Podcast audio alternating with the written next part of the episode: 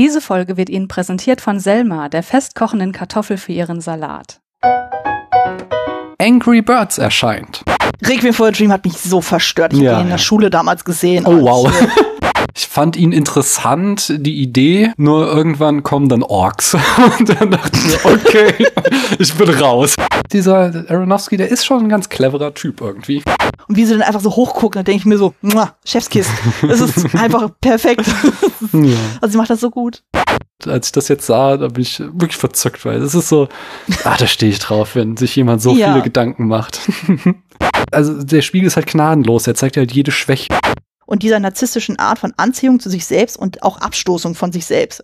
Also das ist ja teilweise so ein Body-Horror, den wir da sehen, wo so denkst, oh, also wo da die Finger abgequetscht werden und so, so wir denken, ai, ai, ai.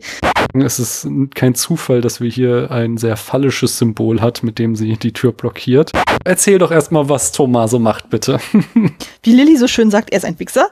Wir haben schon die ganze Zeit immer so drumrum getanzt. Äh, Das ist jetzt so der letzte, no pun intended. dass du konsequent durchtanzen musst, selbst wenn du wirklich Schmerzen hast. Am Grunde genommen ist der Film so ein bisschen eine Mischung aus Die roten Schuhe, kombiniert mit Carrie, Rosemary's Baby und Die Fliege von Cronenberg.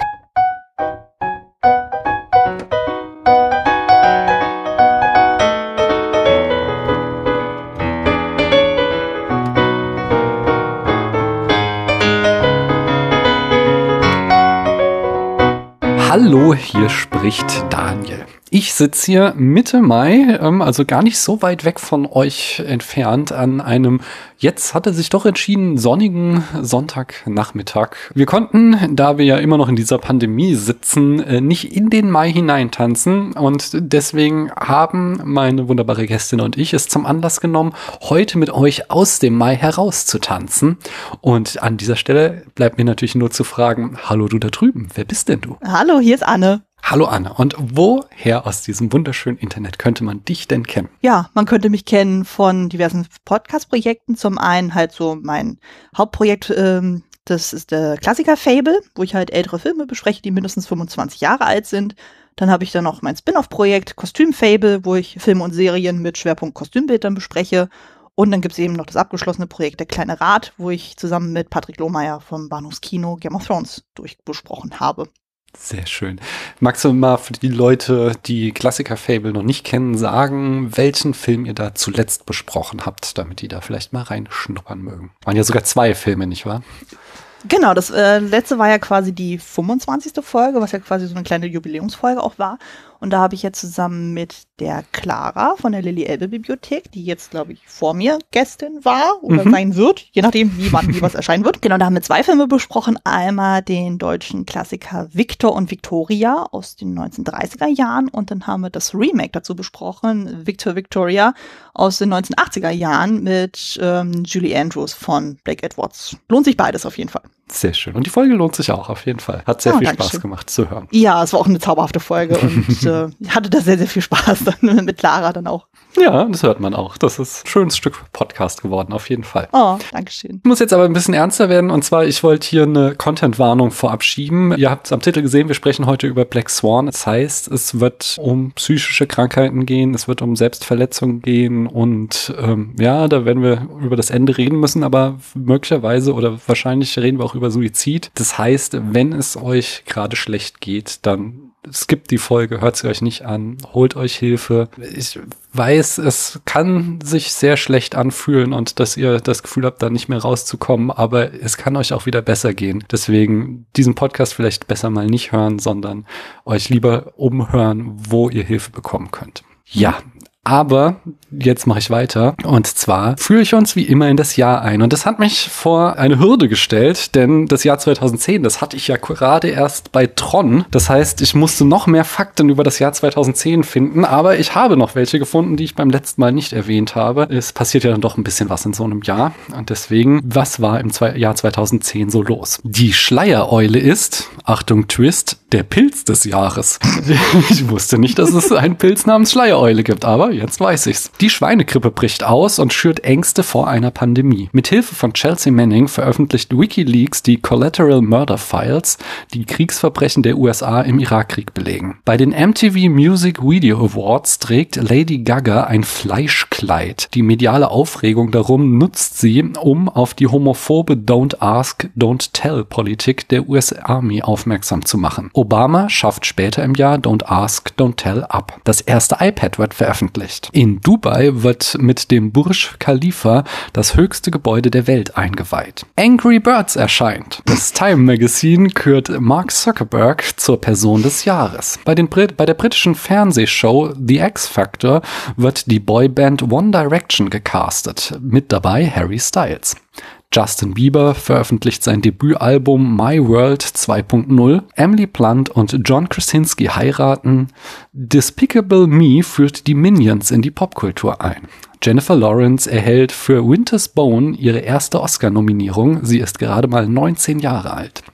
Außerdem erscheint der dritte Teil der Hunger Games Trilogie, also die Bücher noch, noch nicht die Filme. Das wissen wir ja, dass da Frau Lawrence später auch am Start war. Das Finale von Lost läuft im Fernsehen, genau wie die erste Staffel von The Walking Dead. Mit Iron Man 2 kommt die erste MCU-Fortsetzung in die Kinos. Der vorletzte Harry Potter-Film kommt raus, sowie der dritte Twilight-Film. Das hatte ich auch, ich hatte vollkommen verdrängt, dass es fünf Twilight-Filme gab. Ich dachte, der dritte wäre der mhm. letzte gewesen, aber nein, es sind mhm. fünf. Wow. Mit Tangled macht Disney Studios erstmals einen komplett computeranimierten Film, der der zugleich die neue Moderne bei Disney und mit ihr den Bruch mit der klassischen Prinzessin einleitet. Und den Punkt hatte ich schon bei Tron gemacht, aber ich wiederhole ihn hier. Laut Letterbox ist der viertmeist gesehene Film des Jahres Black Swan. Anne, ist Black Swan zu Recht so häufig gesehen worden? Ich würde sagen, ja. Also der ist schon herausragend gut. Magst du uns erzählen erstmal, wie du den Film kennengelernt hast und dann vielleicht schon mal so einen groben Einblick geben, was du so gut an dem Film findest? Ja, also ich habe den damals relativ zeitnah im Kino gesehen. Das war noch in Hannover gewesen. Jene, ähm, äh, die in Hannover leben oder schon mal gelebt haben, so die wissen das ja noch. Es gab ja mal zwei Cinemax-Kinos.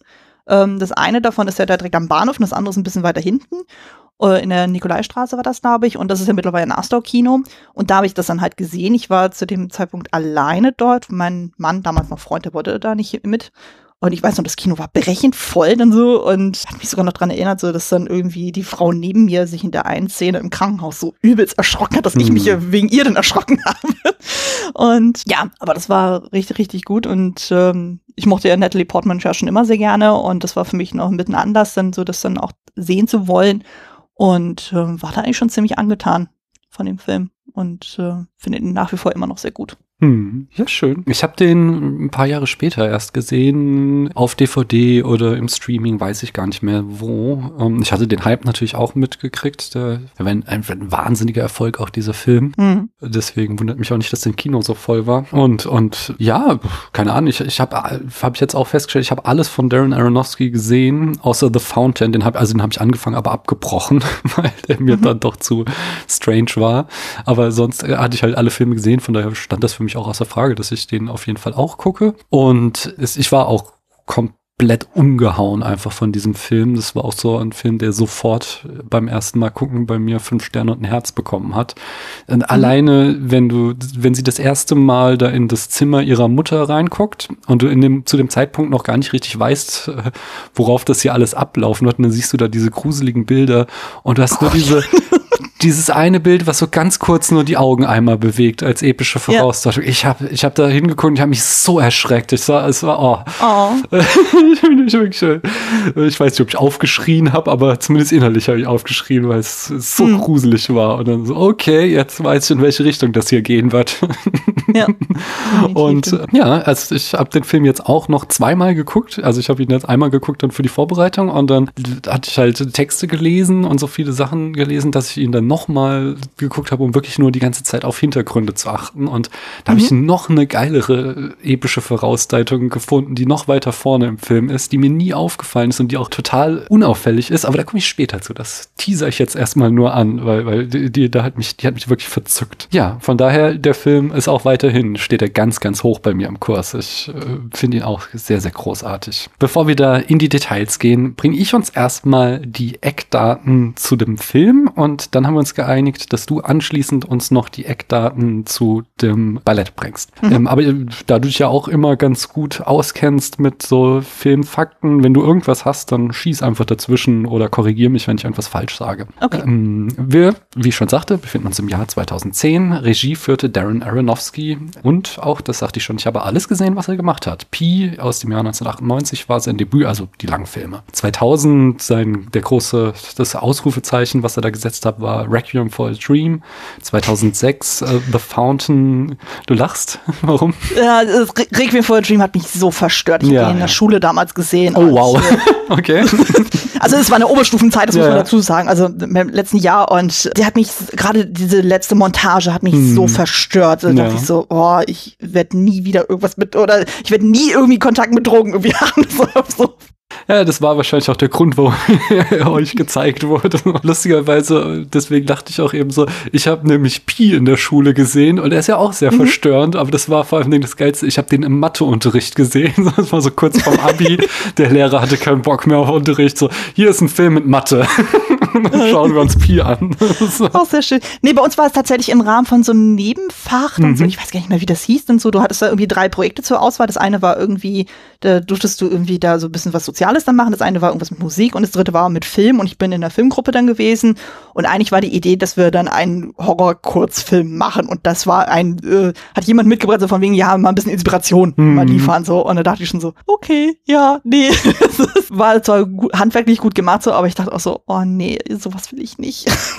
das war verstörend. Ja, ich mach mal weiter. 2006 kam mhm. The Fountain, schon sagt schon, der einzige Film von ihm, mit dem ich so rein gar nichts anfangen kann, den ich auch nicht durchgestanden habe. 2008 dann The Wrestler, den fand ich auch wieder großartig. 2010 Black Swan natürlich. 2014 Noah ist schwierig, sage ich mal. ähm, aber ja, ich fand ihn interessant, die Idee. Nur irgendwann kommen dann Orks.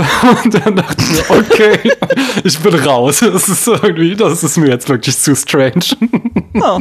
Und dann 2017 der auch heftig umstrittene Film Mother, wo er auch, also ist ja auch ein wiederkehrendes Thema bei Aronofsky, Religiosität und das wird auch nochmal verhandelt und manche fanden ihn ganz großartig und andere fanden ihn ganz, ganz schlecht. Ich, ich weiß es gar nicht. Ich fand halt Jennifer Lawrence extrem gut in dem Film. Das, ja. Hm. Ich habe den noch nicht gesehen, also die Prämisse habe ich aber gelesen hm. und ich dachte mir so, naja, ich als relativ frisch gebackene Mutter hm. sollte das vielleicht ja, nicht nee, gucken. nein, nein, da ist auch schon Ich glaube, der triggert zu heftig. Ja. ja, das stimmt. Das Drehbuch ist interessant, weil da haben wir irgendwie so drei Leute, die sind so nicht wirklich bekannt. Also der bekannteste war noch John McLaughlin. Der hat mhm. ähm, 2000, äh, aus dem Jahr 2000 The Great Gatsby gemacht, aber nicht den mit Leonardo DiCaprio, sondern so eine total vergessene Version davon. 2012 ist wahrscheinlich so sein größter Hit äh, Hitchcock, also neben Black Swan, ähm, diese Verfilmung über die Dreharbeiten zu Psycho. Und 2013 könnte man vielleicht noch kennen Parker. Und die anderen beiden, die hatten wirklich jeweils noch einen Credit in der IMDb. Keine Ahnung, was das für für Leute waren und wie die zu dieser Produktion gekommen sind. Mhm. Hingegen beim Produktionsstab, da tummelt sich viel Prominenz. Da haben wir zum Beispiel Mike Medavoy, der hat äh, The Thin Red Line 1998 produziert, Zodiac 2007, genau wie Shutter Island 2007. Die beiden Filme hat er auch mit dem zweiten Produzenten Arnold W. Messer gemacht. Auch äh, nicht von schlechten Eltern ist Brian Oliver, der da mitproduzierte. Der hat The Ides of March 2011 äh, gemacht. 2013 Rush, diesen Rennfahrerfilm mit Daniel Brühl und Thor. Ähm, 2016, das fand ich auch interessant, das erklärt, finde ich, nämlich einiges. 2016 hat er produziert sowohl Bride and Prejudice and Zombies als auch Hacksaw Ridge. Ich finde, da kann man eine gewisse Parallele so nachhinein sehen. Mhm. Und sein größter Hit neben Black Swan wahrscheinlich 2019, der Film 1917. Außerdem mhm. Scott Franklin, das ist Aronofskys Stammproduzent, der alle seine Filme produziert hat den Stammkameramann hat er auch wieder mitgebracht. Das ist Matthew Lebetic, der alle Filme von Aronofsky gemacht hat. Außerdem A Star Spawn, Iron Man 1 und 2, diverse Spike Lee Filme, zum Beispiel She-Rock, Inside Man und She Hates Me. Außerdem wird er die Kamera führen bei Don't Worry Darling äh, von Olivia Wilde, der ja dieses Jahr rauskommt, womit er ja dann quasi auch geadelt ist als, er ist kein Arschloch, nicht? Das ist ja die yeah. No-Asshole-Politik von Olivia Wilde. Finde ich sehr gut. Ja, finde ich auch sehr gut. Im Schnitt haben wir Andrew Weisblum, der ist seit The Wrestler der Stammcutter von Aronofsky. Außerdem macht er viel mit Wes Anderson, zum Beispiel Darjeeling Limited, Fantastic Mr. Fox, Moonrise Kingdom und Isle of Dogs. Die Musik, für die war verantwortlich Clint Mansell, der auch alle Aronofsky-Filme macht. Ah, nee, genau, der, oh, das ist was. Der hat alle Aronofsky-Filme gemacht, bis auf Mother jetzt. Und dann habe ich ein Interview gelesen, wo er gefragt wurde, warum haben sie denn bei Mother nicht mehr die Musik für Aronofsky gemacht, woraufhin da stand, Menzel pauses for a second before announcing Next question. also da scheint irgendwie böses oh. Blut zu sein.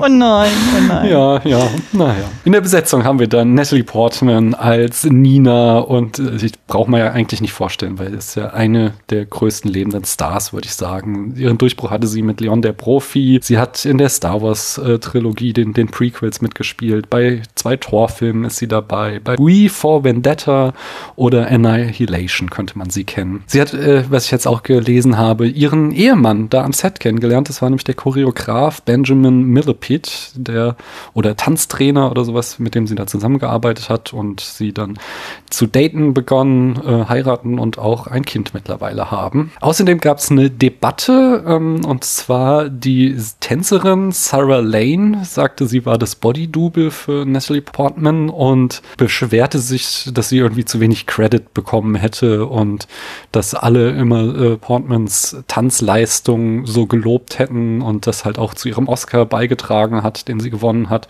Ähm, dabei wäre das sehr, sehr viel eigentlich Tanzleistung von Sarah Lane gewesen. Kann ich nicht beurteilen, wollte ich nur erwähnt haben, dass es da rund um den Film so eine Kontroverse gab. Also zum Beispiel Aronofsky hat sich da auch stark dann wieder auf Portmans Portmans Seite geschlagen, dass sie doch sehr viel selbst getanzt hätte. Ja, jetzt habe ich auch irgendwie gelesen, also das ging ja irgendwie darum, also ähm, die Sarah Lane, die wird dann halt in den Credits dann halt als äh, unter Stunts aufgeführt, also mhm. nicht explizit als äh, Portmans äh, Tanzdubeln. Und ähm, ich hatte aber auch gelesen gehabt, sozusagen, dass dann eben Natalie Portman und Mina Kunis dann auch nochmal sechs Monate vorher äh, dem Drehen äh, dann auch mit dem Training begonnen haben, also einfach äh, um den Körpertyp dann entsprechend anzupassen. Mhm. Und es wurde auch irgendwie gesagt, so alles, was dann quasi ab äh, Taille aufwärts ist, das ist alles Natalie Portman gewesen. Mhm.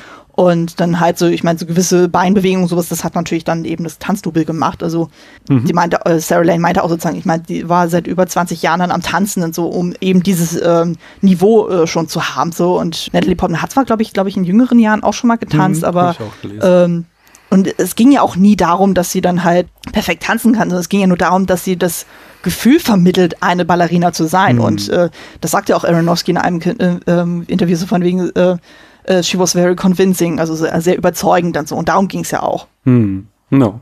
No. Vincent Cassell spielt den Thomas. Dessen Durchbruch war La Haine, Spätfilm berichtete. Er ist außerdem äh, berühmt äh, für äh, seine Rolle in Irreversibel, damals mit seiner damaligen Frau Monica Bellucci. Auch da gibt es eine Spätfilmfolge zu. Ähm, 2004 war er in Oceans 12 zu sehen, 2007 Eastern Promises von äh, Cronenberg und jetzt ganz aktuell zum Beispiel 2020 in Underwater. Knackiger kleiner Alien-Abklatsch-Thriller mit äh, Kristen Stewart in der Hauptrolle. Mm, okay. Ich kenne ihn vor allem primär durch Pack der Wölfe. Da ah, war ja, er auch genau. mit dabei. Mhm. Da war er auch ziemlich stark mhm. dann.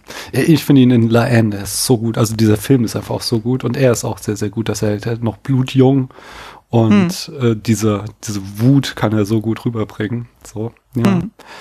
Ja, ja. Ähm, und wir haben dann weiterhin die äh, äh, Mila Kunis, die die Lily spielt. Sie hat so, ihre Filmografie ist nicht sonderlich beeindruckend, muss ich ganz ehrlich sagen. so, vor allen Dingen The, That 70s Show hat sie lange gemacht. Äh, dann vielleicht noch Forgetting Sarah Marshall. Und insgesamt macht sie halt sehr, sehr viel so Rom-Coms, zum Beispiel auch noch Friends with Benefits.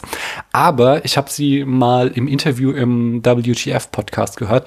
Und ich glaube, sie gehört zu den nettesten Menschen auf diesem Planeten. Das ist so ein oh sympathischer Mensch. Also, ja, die ist so, die ist so, glaube ich, nahbar. Also, das ist wirklich ein ganz tolles Interview, kann ich euch nur ans Herz legen. Ich kann mir vorstellen, dass man mit ihr sehr, sehr viel Spaß haben kann. Und hm. sie einfach, sie ist einfach ein netter Mensch, ja. Ja, so wie ich das auch verstanden habe, war Natalie Portman ja auch diejenige, die dann Mila Kunis da ins Boot mitgeholt mhm. hat. Ja, das habe ich auch gehört, dass Dann die, also- die befreundet sind, nicht wahr? Genau. Hm. Und Aronofsky hat ja noch versucht, so die gegeneinander auszuspielen, so von wegen so, ah, hier, wenn die getrennt ge- gedreht haben, so von wegen so, ah, guck mal hier, Portman war da und da richtig, richtig gut so.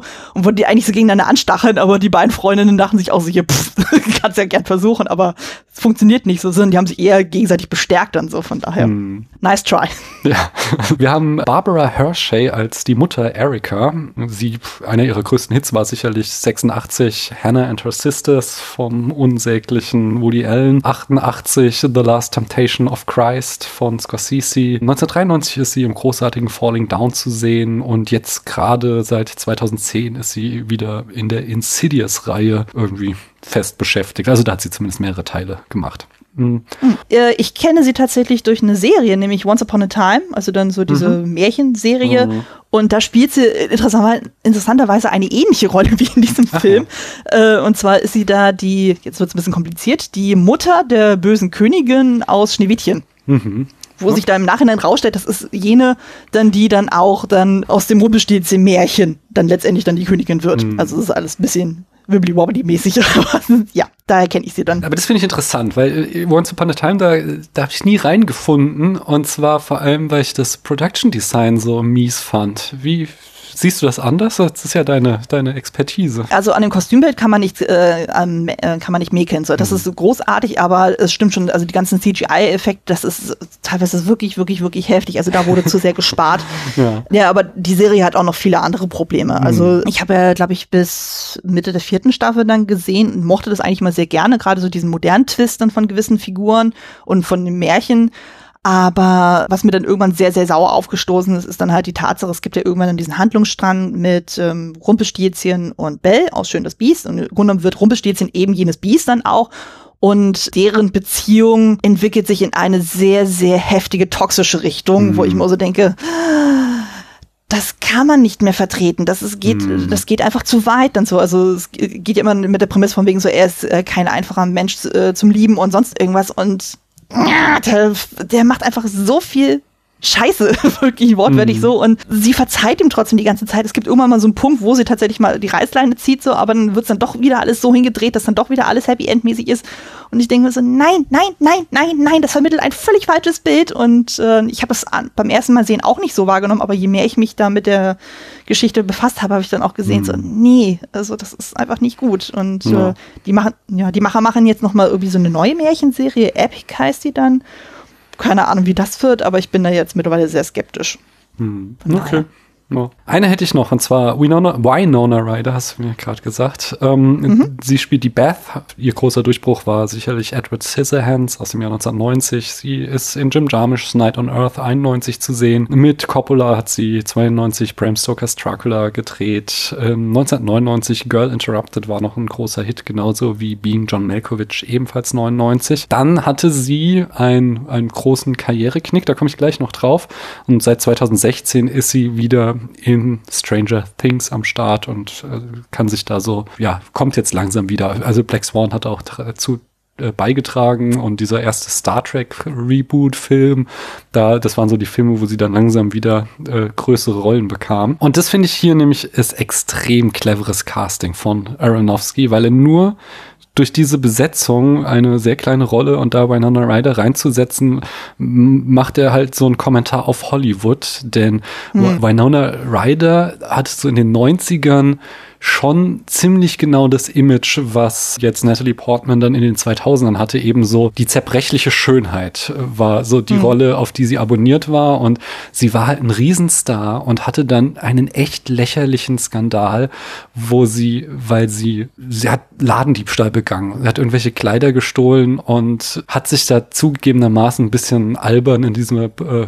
Gerichtsverhandlung damals aufgeführt, wollte sich irgendwie mit rausreden, dass sie das ja eigentlich nicht geklaut hat, sondern weil sie so Kettenraucherin ist, nur schnell eine Kippe rauchen wollte und deswegen gar nicht mitgekriegt hat, dass sie noch Klamotten äh, in der Tasche hat oder so. Und aber, aber ja, das zeigt halt so dieses Gefälle von äh, eben wie mit Frauen und Männern in Hollywood umgegangen sind, weil dafür war sie halt zehn Jahre weg vom Fenster, während jetzt zum Beispiel so hm. Mel Gibson darf alle drei Jahre wieder irgendwie antisemitischen Scheiß rumbrüllen und äh, kann trotzdem noch seine Millionen Budgetfilme machen und äh, halt so dieser Kontrast und dann halt einfach hier hat sie ja genau diese Rolle, dass sie eben die alternde äh, Balletterina ist, die aussortiert wird und dann durch Natalie Portman, Portman, was habe ich denn heute mit dem Namen, ersetzt wird und äh, äh, so könnte man, das, also kann man halt einfach nur durch dieses Casting so einen kleinen, feinen Kommentar auf Hollywood sehen, dass so, ja, siehst du, das wurde eigentlich auch genau in der echten Welt so gemacht, dass Winona Ryder hm. durch Natalie Portman ersetzt wurde. Ja, das finde ich schon, schon,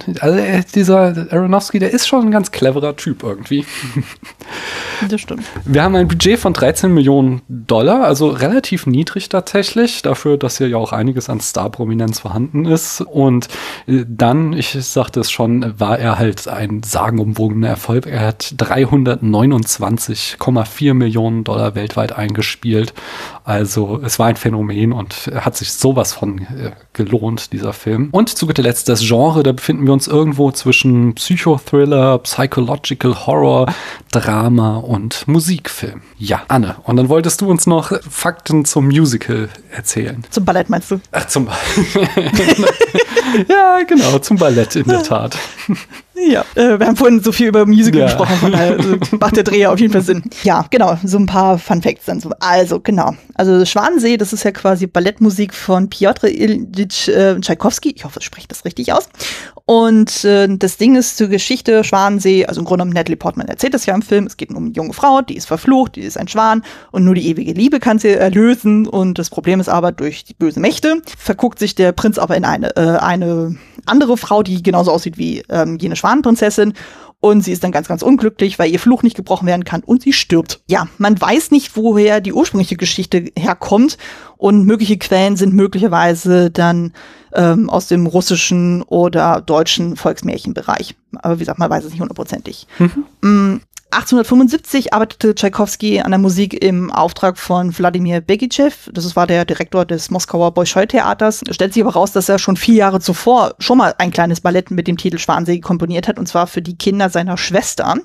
Und da war eben dieses berühmte Leitmotiv von Schwansee auch schon zu hören. Er war sogar relativ schnell dann dabei, das zu kombinieren. Also ein Jahr später, 1876, war die Partitur schon fertig und 1877 fand dann die Uraufführung am Bolschoi-Theater in Moskau statt unter der Choreografie von Julius Reisinger. Die Uraufführung kam aber nicht so gut an. Die Musik wurde als zu kompliziert, zu laut, äh, Zitat, zu wagnerisch, also in Anspielung auf Richard Wagner, ja. hier Ritter Valkyrie, man weiß es ja, fürs Ballett dann so. Die Choreo wurde als zu einfallslos empfunden und das Märchen als zu dumm.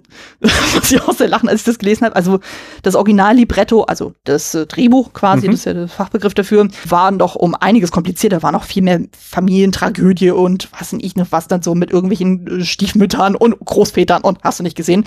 Und ähm, erstaunlicherweise wurde es aber dann noch lockere sechs Jahre weitergeführt mit über 40 Aufführungen. Also das ist echt erstaunlich dafür, dass es dann irgendwie anfangs nicht so gut ankam. No. Es gab daraufhin mehrere Überarbeitungen des Balletts und die wichtigste stammte unter der Leit oder existierte dann durch die ähm, Leitung der Choreografen Marius Petipa und Leo Ivanov mit Hilfe von Tchaikovskys Bruder Modest. Der hatte das Libretto quasi noch mal ein bisschen entschlackt und vereinfacht. Ähm, das Ganze ist von 1895. Tchaikovsky selber hat das nicht mehr erlebt. Der ist nämlich zwei Jahre zuvor dann schon gestorben. Mhm.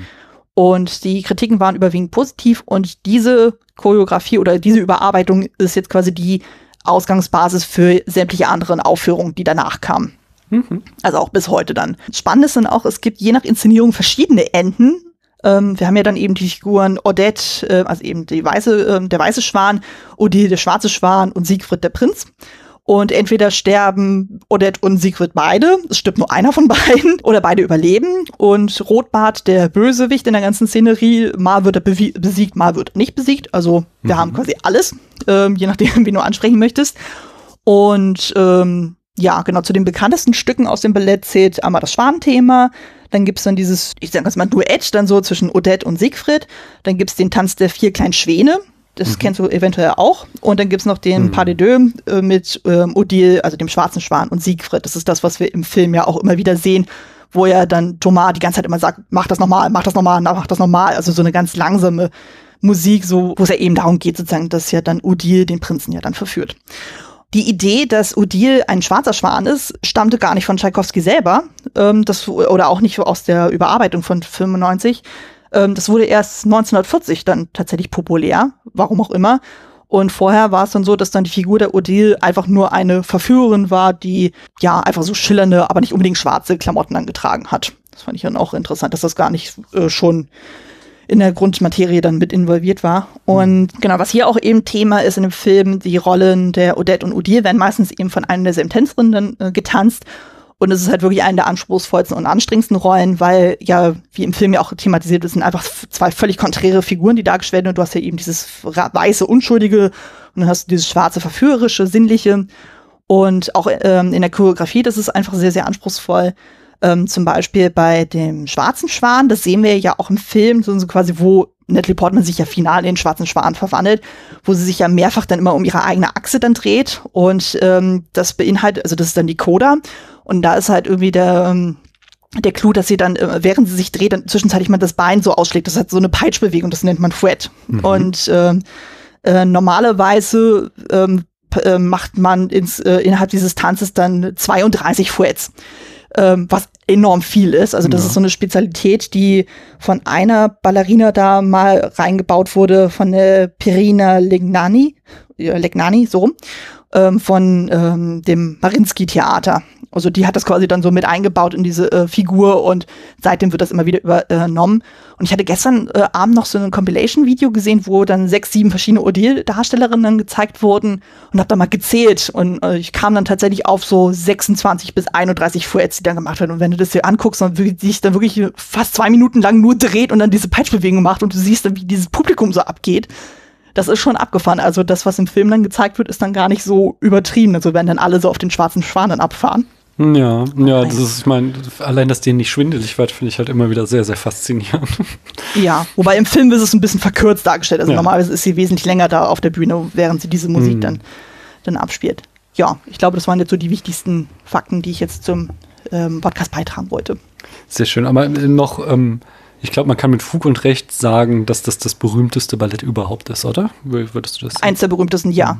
Also von Tchaikovsky sowieso. Von Tchaikovsky gibt es ja auch noch ähm, Der Nussknacker mhm. und äh, Don Röschen. Das sind so deine bekanntesten. Magst du uns denn auch noch hinterher schieben jetzt die Handlung in fünf Sätzen von Black Swan? Ja, sehr gerne. Mhm. Ähm, ich versuche das jetzt mal so frei wie möglich zu machen, aber Mach ich habe mir schon ein bisschen was runtergeschrieben. Genau, also wir haben hier die Ballerina, gespielt von Natalie Portman, Nina. Und die ist ähm, sehr, sehr perfektionistisch veranlagt und sie bekommt die Chance, in einer Neuinszenierung von Schwansee eben die Hauptrolle der Schwankönigin zu tanzen. Mm, das Ganze unter der Regie von Thomas, gespielt von Vincent Cassel. Und der sagt aber dann so, ja, du bist perfekt als weißer Schwan, aber als schwarzer Schwan, hm, da fehlt dir so ein bisschen so das Leidenschaftliche, das Sinnliche. Also das ist, wirkt nicht so überzeugend. Naja, sie versucht natürlich daraufhin sehr verkrampft und eben Thomas zu überzeugen. Und gleichzeitig taucht aber dann Lilly auf als neue Ballerina im Ensemble. Und die ist halt in ihrer ganzen Art komplett anders als Nina. Und das äh, verwirrt sie zunehmend. Und ja, der innere Druck wird dann halt immer extremer für Nina und sie kriegt immer mehr Halluzinationen. Es geht so weit, dass sie Panik davor bekommt, dass Lilly ihr eben sowohl die Rolle der Schwankönigin wegnimmt, als auch Thomas, weil sie halt selber in ihn, verliebt ist. Und genau, im Finale, am Premierentag ist es dann, ähm, da erreichen die Halluzinationen ihren Höhepunkt und es wirkt so, als, als würde Nina dann äh, Lilly ähm, erstechen mit einer Spiegelscherbe. Also die haben vorher sich dann halt gekappelt in der Garderobe. Und ähm, ja, die äh, Nina ist daraufhin dann völlig losgelöst und, und tanzt dann auf der Bühne dann den perfekten schwarzen Schwan. Und ähm, ja, aber kurz bevor dann der finale Akt dann ist, wo sie dann nochmal der weiße Schwan dann ist, stellt sie dann fest, oh, sie hat sich selber erstochen mit einer Spiegelscherbe, tanzt das aber wirklich bis zum Ende dann durch, äh, auch wenn sie da schon am Verbluten ist und am Ende springt sie quasi wie die Rolle der Schwankönigin in den Tod dann rein. Obwohl, äh, ob es wirklich tot ist oder nicht, so das äh, werden wir, denke ich mal, im Podcast ja noch weiter besprechen.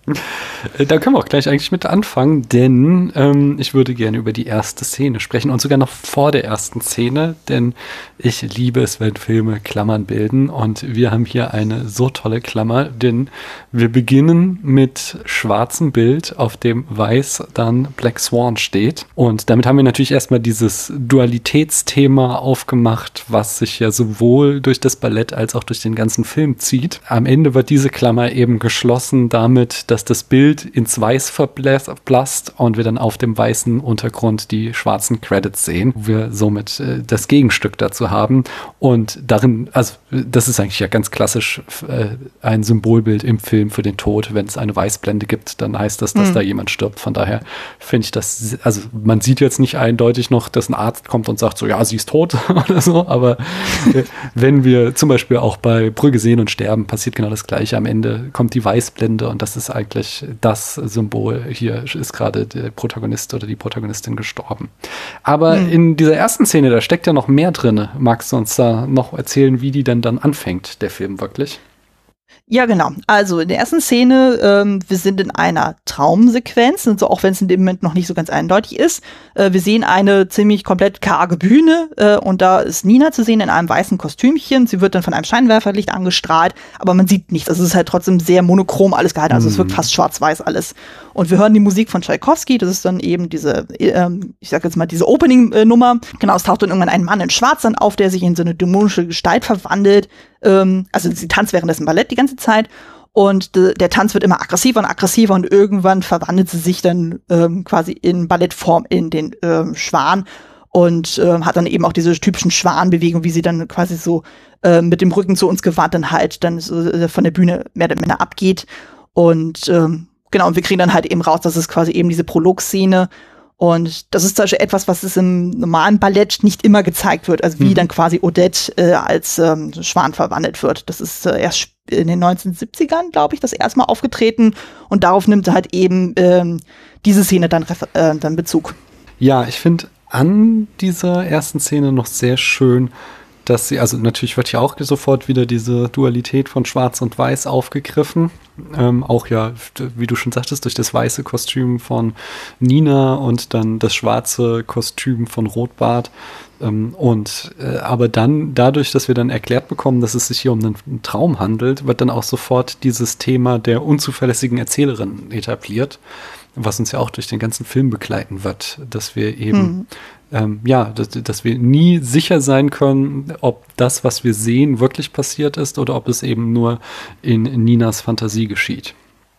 Mhm. Das finde ich schon ziemlich nice. Wie, wie ist denn der Film insgesamt gefilmt und insbesondere diese Tanzszenen, da wir uns da schon in der ersten Tanzszene befinden. Äh, wie machen das hier Aronofsky und, ach, wie ist sein Kameramann noch gleich? Ähm, äh, Libertik. Äh, genau. Die, was ist deren Strategie, hier das Ballett zu zeigen? Weil das fand ich ja auch relativ ungewöhnlich. Ne, du hast, äh, zum einen hast du ja eben dieses Thema, du hast ja auf jeden Fall die Musik von Tchaikovsky, die ja mhm. wie so ein roter Faden sich ja dann immer so ähm, durch den ganzen Film zieht. Also wir hören ja, wir fangen ja wirklich mit dem, äh, mit dem ersten Stück aus dem äh, Ballett dann an und hören mit dem letzten Stück des Balletts dann noch auf. Ähm, wir haben ja dann quasi eben diesen Zeitfenster von wegen, okay, wir fangen an mit, ähm, es wird beschlossen, wir wollen dieses Stück neu inszenieren und wir hören mit dem Premierentag dann noch auf. Ähm, das heißt, da haben wir auch schon mal so eine zeitliche Begrenzung, wie äh, wann das vom Setting her sein wird. Und was natürlich bei dem Film sehr, sehr prägnant ist, ist die halt die Kameraarbeit. Du hast ja viel dieses, äh, dieses Handheld, also du hast ja ein bisschen mhm. so shaky kameramäßig. Also es gibt, glaube ich, ganz, ganz wenige Momente, wo dann die Kamera absolut still ist. Also das ist, glaube ich, eigentlich nur bei den Totalen, also zum Beispiel da äh, ziemlich am Anfang noch, ähm, wo die da im Ballettraum sind und dann ihre Übungen dann machen. Und dann mhm. siehst du einmal so riesengroß und so, wie die alle da auch schön alles monochrom gehalten äh, dann ihre Übungen machen. Und ansonsten hast du die Kamera immer sehr, sehr dicht bei den Leuten. Also entweder so im Nacken dann quasi oder direkt sie an Gesicht und so. Also das ist immer, immer schon kurz vor unangenehm dann so. Das ist dann äh, das Ding quasi dann wirklich so auf die Nackenhaare dann gucken kannst dann. Mhm. Und ähm, das wirkt ja, äh, wirkt ja schon auch für den Zuschauer super beklemmend.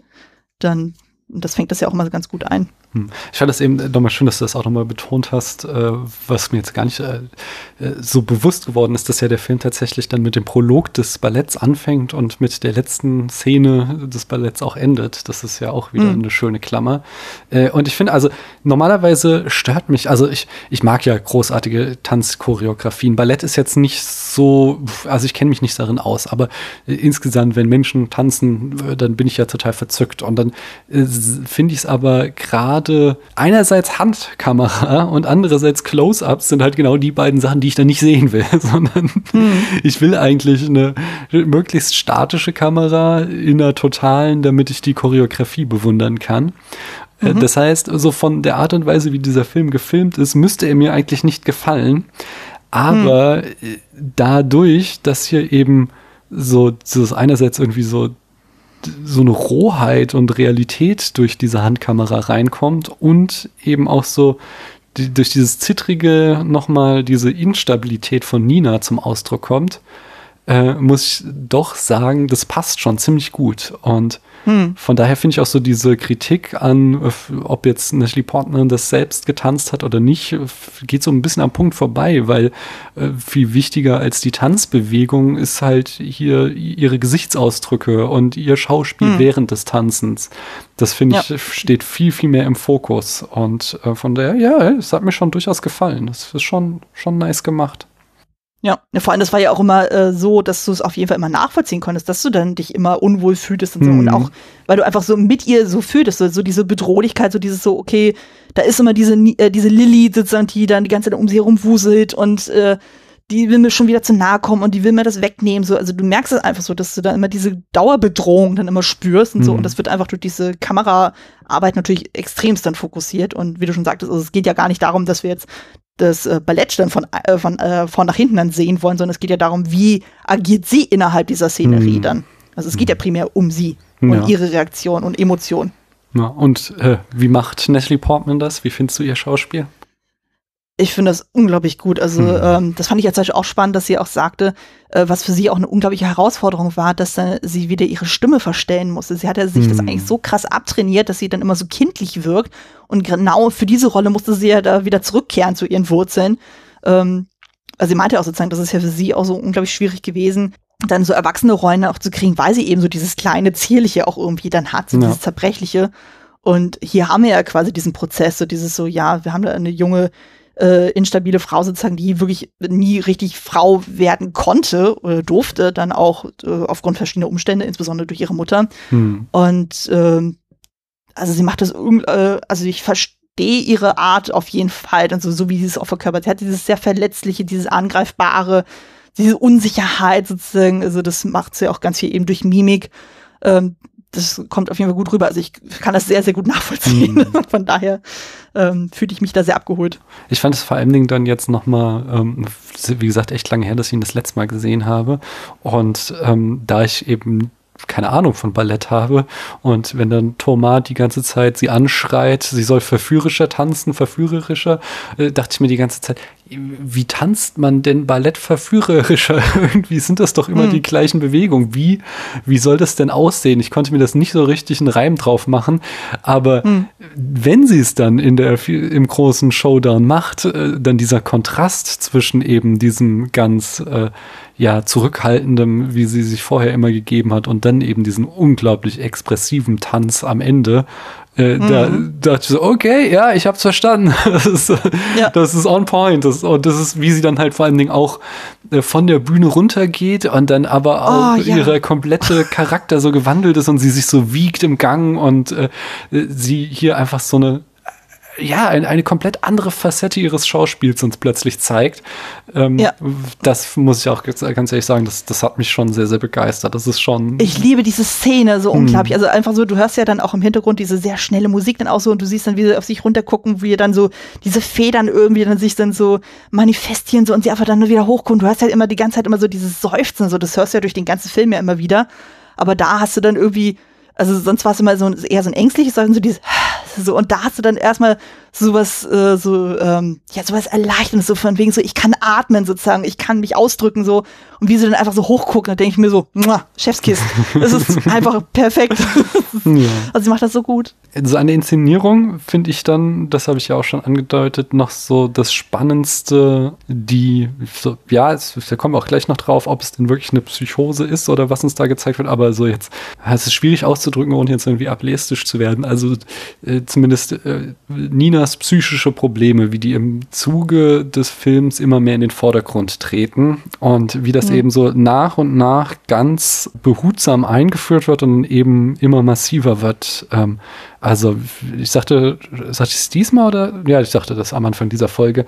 Ähm, diese, wie wir so einmal die Bewegung äh, der Augen eines Bildes sehen im Zimmer ihrer Mutter und dann hören wir auch zum mhm. ersten Mal dieses Lachen auf der Tonspur, was sich durch den ganzen Film zieht. Überhaupt diesmal habe ich darauf geachtet, wie, wie unglaublich geil diese Tonspur ist, was er da die ganze Zeit für Soundeffekte mitgibt, die eben äh, extra diegetisch sind, die aber äh, eben so diese, diesen Geisteszustand von Nina so gut zum Ausdruck Ausdruck bringen. Also wir haben einmal immer wieder solche Lachgeräusche, ähm, die hm. man als Halluzinationen deuten kann. Wir haben aber auch immer wieder Geräusche wie von Flügelschlag und äh, äh irgendwie so Federsträuben oder sowas, mhm. ähm, was, was uns einfach so mehr oder weniger kontextlos in Szenen, wo sie sich unwohl fühlt oder gerade besonders wohl, so auf die Tonspur mitgegeben wird, um äh, das Ganze nochmal so anzureichern. Und äh, denn, denn ein schönes Detail finde ich auch, bevor die Szene ist, wo sie zu Thomas geht und sagt, dass sie die Rolle haben will, ähm, wo sie schon denkt, sie ist raus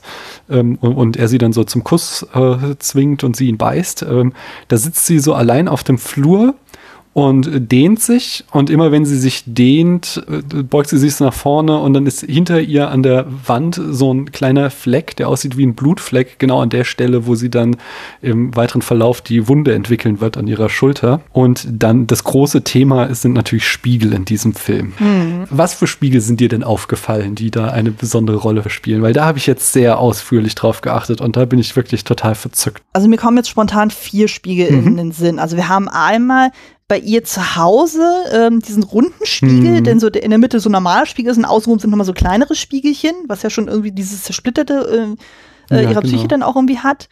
Dann haben wir den Spiegel in ihrer Garderobe, den mhm. sie ja dann, also die Garderobe übernimmt sie ja dann von Beth, also quasi der äh, Winona Ryder äh, Figur, dann so, die ja dann quasi dann ersetzt wird, in Anführungszeichen. Mhm. Dann haben wir den Spiegel in der in der Garderobe, also wo sie das Kostüm, äh, ähm, also fürs Kostüm ausgemessen wird. Mhm wo man ja dann auch so diese, äh, diese Doppelung dann auch sieht, dann so, wo man einmal sieht, wie sie sich so äh, zur Seite äh, dreht und so und dann sieht, äh, wie dann ihr Spiegelbild dann anfängt, den Rücken zu kratzen. Mhm. Und äh, natürlich der Probenraum. Mhm.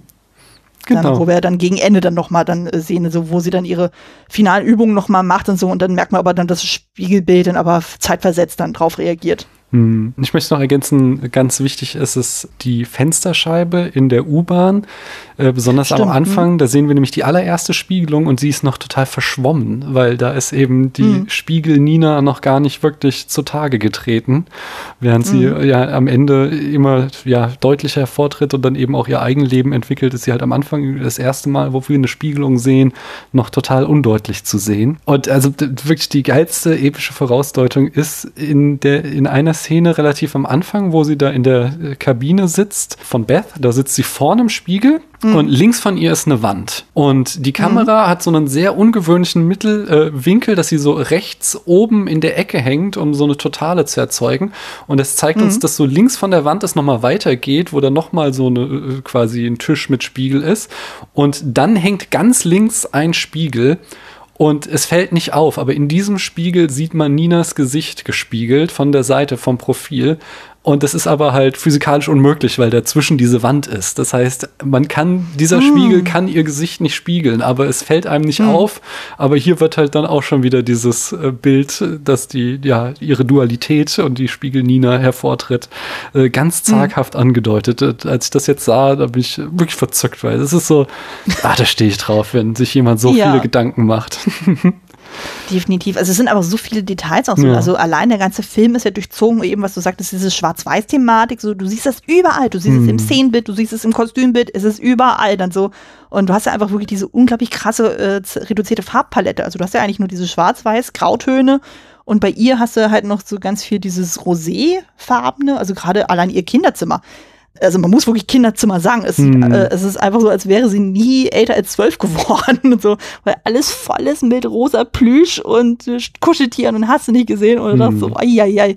Ähm, ich glaube, in der Küche bei denen ist noch so, so ein Hauch von Grün und so, aber es ist einfach super reduziert alles. Ja. Ähm, da wird dann halt auch immer viel mit Licht gearbeitet, so dass es so düster genau. ist in genau. deren Wohnung, dass es halt dann doch wieder schwarz-weiß wird, hauptsächlich. Hm. Da gehen wir gleich nochmal drauf ein. Noch, noch zwei Gedanken, um den Spiegel zum Abschluss zu bringen. Natürlich ist es dann mhm. auch sinnbildlich, dass sie sich am Ende mit einem Spiegelfragment ersticht, so, dadurch, dass die hm. Spiegel die ganze Zeit so eine große Rolle gespielt haben kann es ja quasi gar nichts anderes sein, als womit sie sich das Leben nimmt. Und mhm. ähm, ich finde es dann auch, also es, der Film macht sehr, sehr viele, wie ich jetzt auch gelesen habe, Kommentare auf Ballett und auch so die problematischen Aspekte von Ballett. Und ähm, dieses, also Spiegel ist halt ähm, beim, beim professionellen Tanzen sehr wichtiges Thema, weil, also ich kenne das auf einem sehr viel niedrigen Niveau von auch vom Capoeira, dass du halt sehr viel vor Spiegeln trainierst. Ähm, mhm. Also viel mehr auch dein eigenes Spiegelbild siehst, als das Publikum dich sieht, wenn du irgendwie professionelle Tänzerin bist.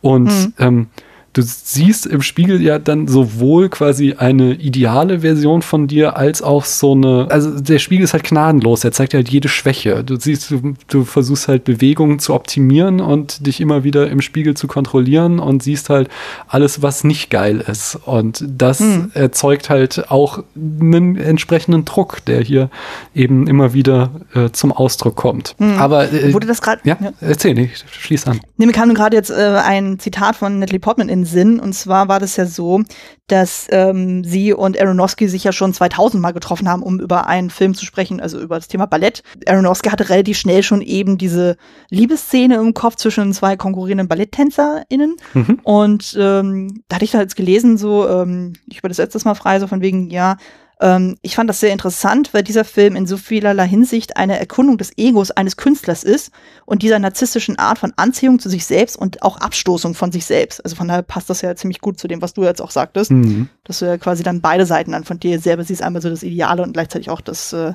Gegenteil davon. Mhm. Auf jeden Fall. Ja, aber dann lass uns ja zu diesem äh, Dualität und Doppelgänger-Thema, was du eben schon aufgemacht hast, nochmal reingehen. Äh, Schwarz und Weiß, was ja in erster Linie durch Nina und Lilly zum Ausdruck kommt. Äh, Nina hast du eben mhm. schon gesagt. Äh, wie ist es denn mit Lilly? Wie wird die uns denn dargestellt in dem Film? Also auch so von Kostümseite, die ist eigentlich immer komplett in Schwarz- oder Grau-Sachen dann gehalten. Mhm. So, also die ist einfach viel freizügiger. Auch so, äh, Nina ist ja eigentlich immer sehr zugeknöpft, in Anführungszeichen. Mhm. Und so. Also die zeigt ja eigentlich wenig von sich dann auch, auch in der Art und Weise. Also es ist wirklich immer totaler Kontrast. Und so Lilly ist dann halt diejenige, die sagt, ja, pff, ich rauche einfach im Probenraum, ähm, ich flirte mit Männern und achte nicht auf Pünktlichkeit und sowas. Also die ist einfach komplett anders. Also, mhm. Das ist dann ähm, also im Grunde genommen, das wurde auch irgendwie in der Produktion irgendwie gesagt, von wegen so, äh, Lilly ist genau das, was Nina eigentlich sein will, mhm. aber nicht sein kann aufgrund ihrer Art so und, und dadurch ist es dann irgendwie auf der einen Seite so, ja, irgendwie findet sie es toll, aber gleichzeitig stößt sie das auch total ab, so von wegen, ja, sie kann sich das irgendwie von sich aus nicht erlauben, zum Beispiel unpünktlich zu sein oder unprofessionell zu sein oder sonst irgendwas. Und aber gleichzeitig äh, ihr dadurch relativ viel an Leidenschaft auch am Tanz flöten, was ja auch Tomar ja auch kritisiert. Der auch die ganze Zeit immer sagt, also es gibt ja irgendwann so eine Szene, wo man dann Lilly auch tanzen sieht, wie die einfach wirklich einfach ganz luftig leicht dann einfach durch die Gegend gehoben wird so und sie dann auch einfach irgendjemand mal anrempelt und einfach lacht und giggelt und so und äh, ähm, und Tomada auch sozusagen, ja, also es ist nicht perfekt sozusagen, aber es ist einfach sinnlich sozusagen, sie, äh, sie, sie täuscht nichts vor und das geht ja Nina völlig gegen den Strich. Mhm. Die ja einfach irgendwie konstant immer nur am Proben und wirklich so präzise wie möglich dann immer dargestellt wird. Also, dass es schon fast krampfhaft dann wirkt. Übrigens, Stichwort unzuverlässige Erzählerin. Ich bin mir gar nicht sicher, ob Thomas in der Szene wirklich da ist, weil er erscheint aus dem Nichts und verschwindet aus dem ins Nichts, während Nina diese Szene beobachtet. Also auch da könnte mhm. es eigentlich nur wieder sein, dass das Ninas eigene äh, innerer Monolog ist, wo sie sich Thomas herbei äh, imaginiert in dieser Szene.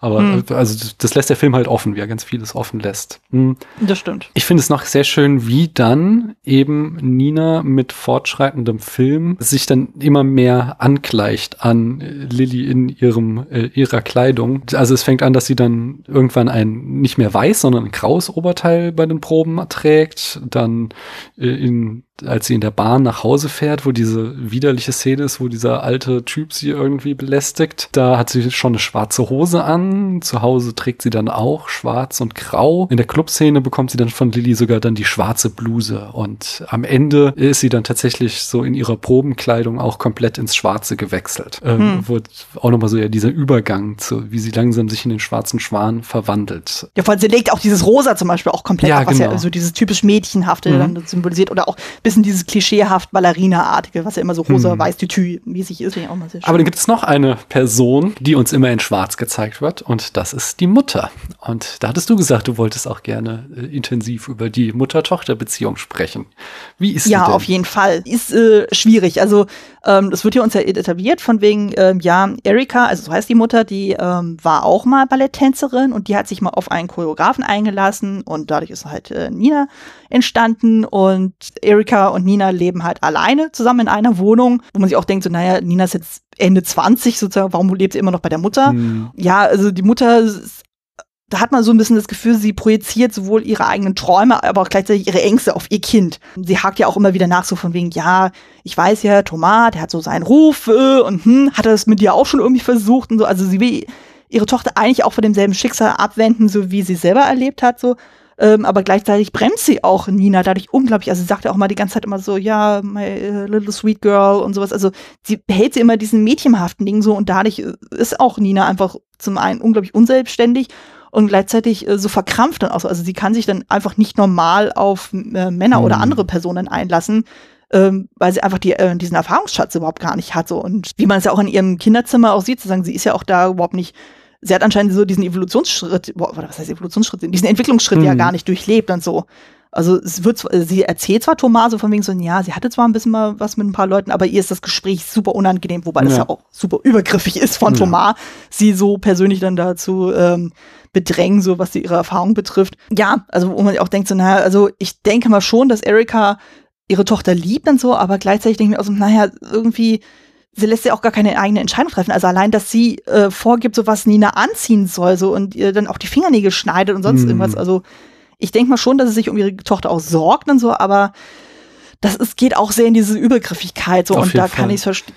Also mit dieser, darf ich da kurz, äh, nur allein diese Tortenszene, das ist ja so emotional ja. manipulativ, wo halt ähm, äh, sie, sie, hat halt eine Torte besorgt und gibt Nina ein Stück und Nina hat halt auch äh, Probleme mit Bulimie. Also es ist auch, komme ich auch gleich noch drauf, ist halt auch so ein ganz großes Thema im Ballett, eben dieser Zwang, super dünn zu sein. Äh, da, deswegen will Nina das Tortenstück nicht essen und daraufhin macht die Mutter halt ihr so eine Szene und tut so, als würde sie jetzt die Torte wegschmeißen und äh, macht halt Nina totale Vorwürfe, bis sie dann einwilligt und sagt so, ja, okay, dann bitte Torte und nimmt dann auch so voll leidend und angewidert schon fast so diesen ersten, irgendwie so vom Finger ihrer Mutter muss sie so ein bisschen lecken und sagt das, mm, yummy, aber es klingt so nach dem mm.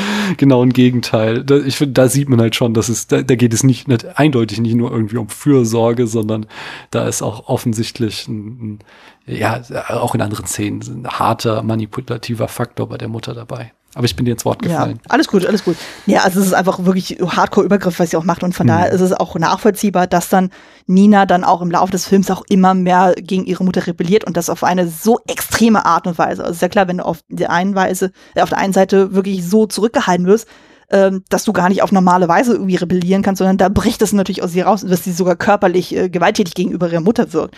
Also das ist ja teilweise so ein Body-Horror, den wir da sehen, wo mm. uns denkt so, oh, also wo da die Finger abgequetscht werden und so, mm. und so wir denken, ai, ai, ai. Also das waren da so Punkte, die ich auch sehr gut nachvollziehen kann. Ich bin ja auch relativ introvertiert und äh, wenn man dann aus einem sehr kontrollierten Haushalt irgendwie kommt, so, dann ist es echt schwer, dann auch, ja, sich mal Luft zu machen, in Anführungszeichen. Also du kannst dann gar nicht auf eine normale Weise dann mal sagen, okay, ich mache jetzt mal mein Ding, sondern das bricht dann aus dir heraus so und das schießt dann gerne mal übers Ziel hinaus. Und das geht mhm. ja hier auch so weit, dass sie dann gar nicht so auf natürliche Weise dann sagen kann, okay, du, du machst dein Ding, ich mach mein Ding und das ist auch gut so. Und deswegen wird ja, äh, es ist ja auch so extrem, dass dann Nina zum Beispiel dann anfängt, ihre ganzen Kuscheltiere dann irgendwie wegzuschmeißen und dann irgendwie zu schreddern und hast du nicht gesehen. Und äh, das ist schon, sehr, sehr extrem. Und dass auch die Mutter dann so weit gehen muss, dass sie sogar im Zimmer einsperrt, so weil sie echt Angst um ihr Kind hat. Ähm, mhm. Verständlicherweise dann so. Das ist schon heftig. Und ich dachte manchmal so ein bisschen, ich weiß natürlich nicht, wie weit das jetzt mit ähm, mediale Sozialisierung zu tun hat, aber ich habe immer das Gefühl, das ist vor allem so ein amerikanisches Ding, dass dann irgendwie Eltern gerne dann so gerade so künstlerische Sachen gerne so ihren Kindern aufdrücken wollen. Also von daher, man weiß jetzt nicht so, das wird im Film nicht gesagt, inwieweit Nina von sich aus gerne Ballerina ist oder ob sie das nur macht, um ihrer Mutter zu gefallen.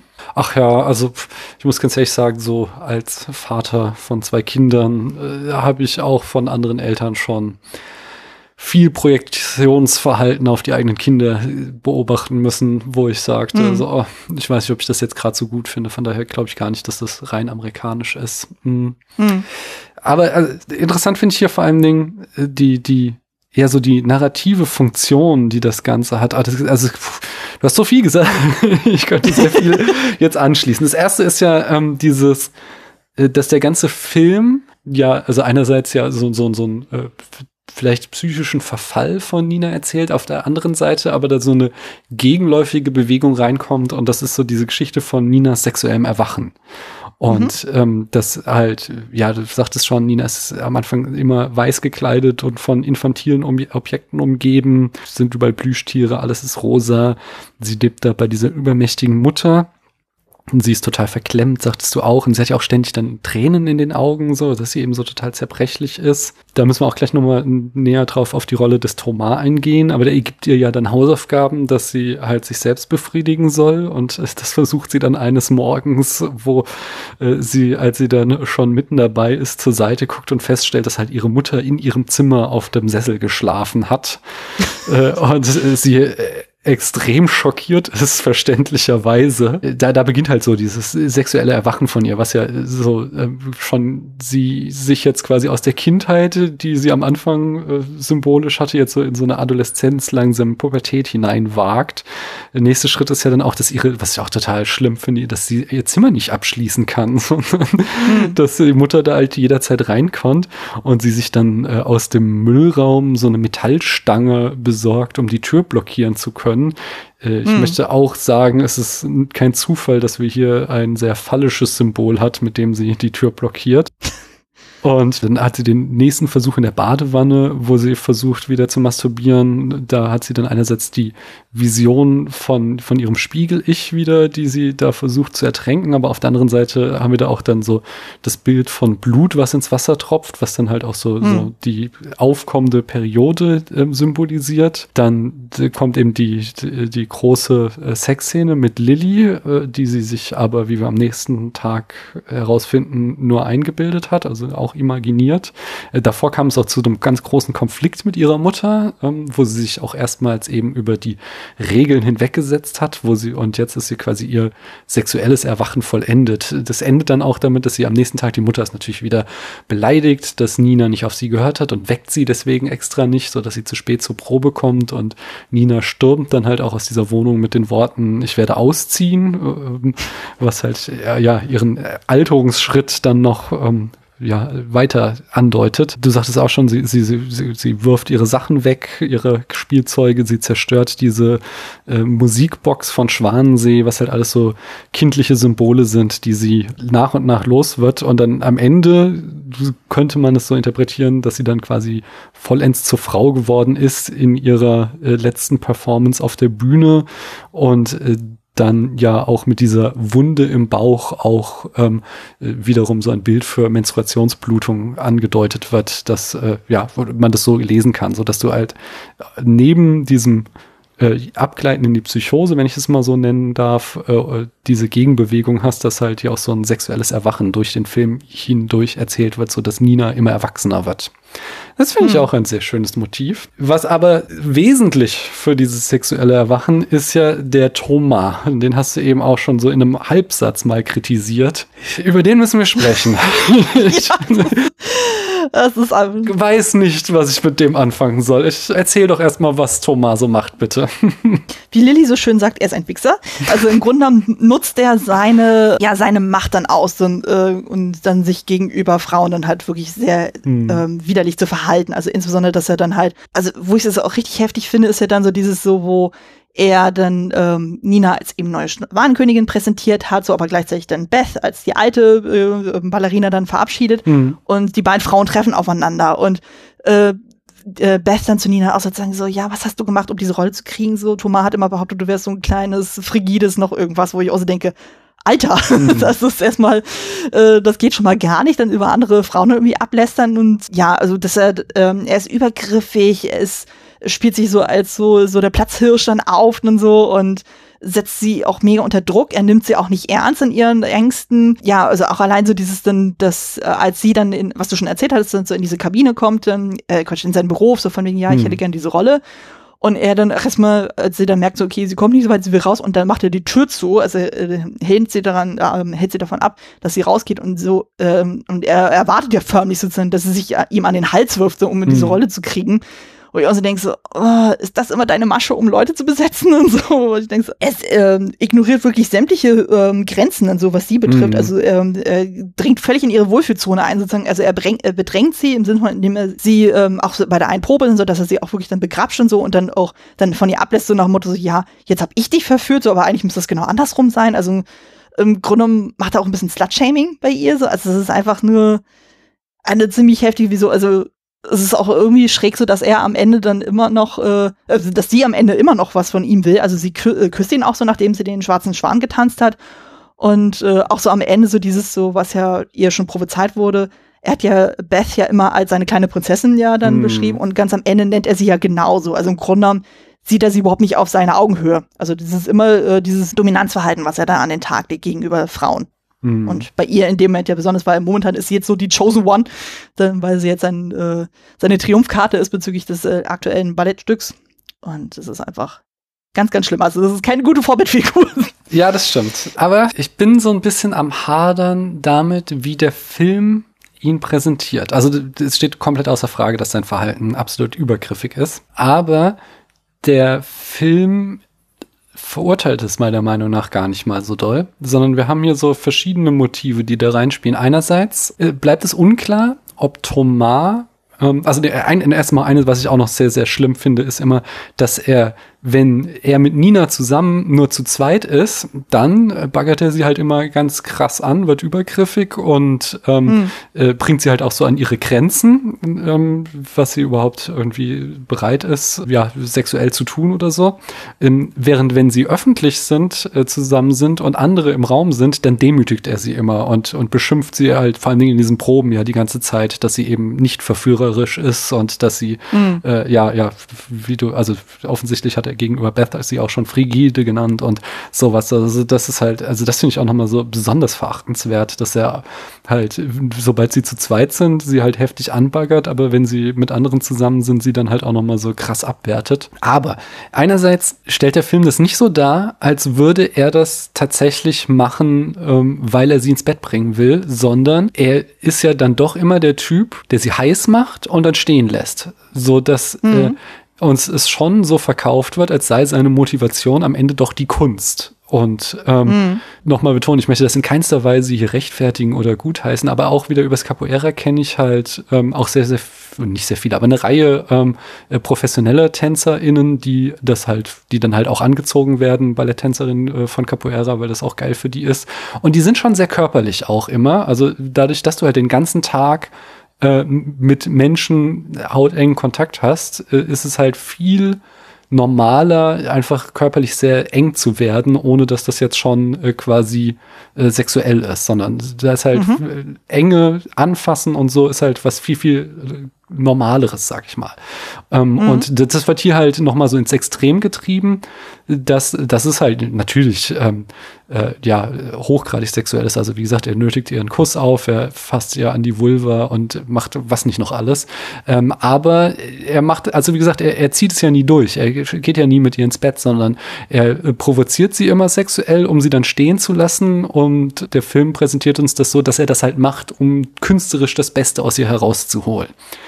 Ähm, mhm. Das ist der eine, diese, dieser ähm, Shade of Grey, die da reingewoben wird. Und die andere ist, dass Nina das ja schon auch ziemlich geil findet. Also es ist, er, er provoziert sie zwar, er bringt sie an ihre Grenzen, aber sie findet ihn halt trotzdem hot. Dieses Animalisch, da steht sie irgendwie drauf und sie begehrt ihn total. Du hast auch schon gesagt, sie ähm, in der Zusammenfassung vorhin, dass sie ja offensichtlich irgendwie einen Crush auf ihn hat und deswegen auch sauer ist auf Lilly, als sie glaubt, äh, Lilly will ihn ja ausspannen. Diese ganze äh, Transformation des, ähm, des sexuellen Erwachens von Nina äh, eben auch eben durch Thomas ausgelöst wird. Ähm, somit, ja, er verhält sich total arschlochig, aber der Film stellt es nicht als solches dar. Oder siehst du das anders? Mm, ich hatte jetzt gerade so, wo du das jetzt äh, gestellt hast, so ein bisschen die Assoziation mit J.K. Simmons in Whiplash, mhm. wo er auch die ganze Zeit immer provoziert, provoziert, provoziert, provoziert, um halt das Beste aus den Leuten rauszuholen. Ja.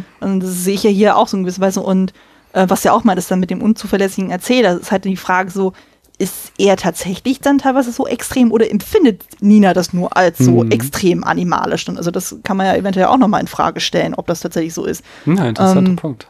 Ich überlege gerade so, stellt er das wirklich, äh, ähm, kreidet er das dann an? Also der Film jetzt, also das ist, was du schon sagst, so dieses Körperliche, das ist ja tatsächlich dann ein Aspekt sozusagen, das kenne ich ja aus dem Film-Kostümbereich ja auch sozusagen, dass äh, du kriegst einfach tatsächlich ein anderes Verständnis dafür, sozusagen, mhm. wie nah man jemanden kommt oder nicht, dann so. Mhm. Das habe ich ja auch gerade bei Filmprojekten oder Serienprojekten erlebt, so dass dann dieses ständige so aufeinanderhocken, im Grunde ist es ja beim Ballett nicht viel anders. Es ist ja auch ein kleiner Mikrokosmos, wo mhm. man ständig so aufeinander hockt dann so. Und dadurch werden ja gewisse Grenzen einfach deutlich schwammiger so und dann mhm. kann das schnell sehr so eine flirty Stimme dann, Stimmung dann auch geben dann so. Da kann das natürlich tatsächlich eher dazu kommen, dass dann Leute dann eher dazu sagen, okay, äh, ich bandel mit dem an, ich bandel mit dem an. Das sieht mir jetzt in der Form von Lilly auch sozusagen. Das wird so suggeriert so von wegen, dass sie mit Thomas irgendwie was hat. Es wird aber auch suggeriert, dass sie da mit dem Prinzendarsteller da irgendwie am rumflirten ist. Das sieht man ja dann bei der Premiere dann auch, äh, wo sie ihm da an den Schritt fasst und so und dabei vor sich hingiegt. Wobei mhm. auch die Frage, inwieweit Nina das jetzt mhm. sich einbildet oder nicht. Also ich habe ja auch so ein paar andere Sachen ja auch gesehen, wo das Thema Ballett ja auch irgendwie dargestellt wird. Es gibt zum Beispiel eine Miniserie, Flesh and Bone, und da wird ja auch sowas Übergriffiges ja auch gerne mal dargestellt, mhm. dann so, wo dann auch insbesondere von den Choreografen das dann gerne mal ausgenutzt wird, dass sie dann diese kleinen fragilen Frauen dann irgendwie haben, so die dann halt ähm, da hast ja auch ein bisschen so diese Mentor-Schülerin-Dynamik, so dann, die dann, äh, ich meine, Nina sagt ja auch sozusagen, ja, er ist brillant und sowas und dadurch rechtfertigt sie anscheinend ja auch vieles, was er dann tut die stimmt ja zum Beispiel Lilia überhaupt nicht zu, als sie dann sagt, so, ja, Gronum ist er doch nicht ein Arsch, oder? Und sie sagt, ja, nein, er ist doch eigentlich super und hm, so und ich tue mich schwer mit der Frage, so von wegen, ja. wie weit der Film das verurteilt. Ich mal, dann mach ich mal weiter, weil da kommt noch ein weiterer Aspekt hinzu und wir haben schon die ganze mhm. Zeit immer so drumrum getanzt. Äh, das ist jetzt so der letzte, no pun intended, der letzte große Themenblock, den ich aufmachen würde, wäre so Perfektion und Psychose, die uns gezeigt wird ähm, und, mhm. und auch so wie das, äh, das Ballettleben quasi und was das so psychisch, aber auch körperlich mit Menschen macht. Erstmal dieses, ich nenne es jetzt einfach mal der Einfachheit halber, abgleiten in die Psychose, auch wenn ich es gleich wieder problematisieren werde. Denn, also zunächst einmal ist auf der Oberfläche Lilly eine sehr passive Figur, die, ja, sie ist ja so fragil und alles geschieht irgendwie mit ihr. Dann hast du da diesen Thomas. Nina. Äh, meine ich ja, Entschuldigung, Nina. Alles hast gut. du diesen Thomas, der sie so provoziert. Aber es gibt eine zwei entscheidende Momente, die mit, ich habe einen sehr, sehr schönen Text gelesen, der das so interpretierte und da möchte ich mich anschließen. Ähm, der sagte, eigentlich hat doch Nina die ganze Zeit das Heft des Handelns in der Hand. Alles, was mit ihr in diesem Film passiert, ist letztlich auf ihre Entscheidung zurückzuführen. Und zwar die entscheidende Szene ist ähm, der äh, eben, was wir schon mehrfach angesprochen haben, die wie Nina in das Büro von äh, Thomas kommt, um zu sagen, sie möchte diese Rolle unbedingt haben ähm, wo er sie dann ihr den Kuss auf äh. Und mhm. also das ist erstmal, ist das der Break into Act 2. Wir sind in 20 Minuten, das heißt, so Film, äh, die Abstandgucker könnten uns sagen, hier beginnt die Geschichte erst richtig so. Schöne Grüße an der Stelle. genau, schöne Grüße an der Stelle. Und die Worte, die Nina halt hier sagt, warum sie die Rolle haben, sie, sie I wanna be perfect.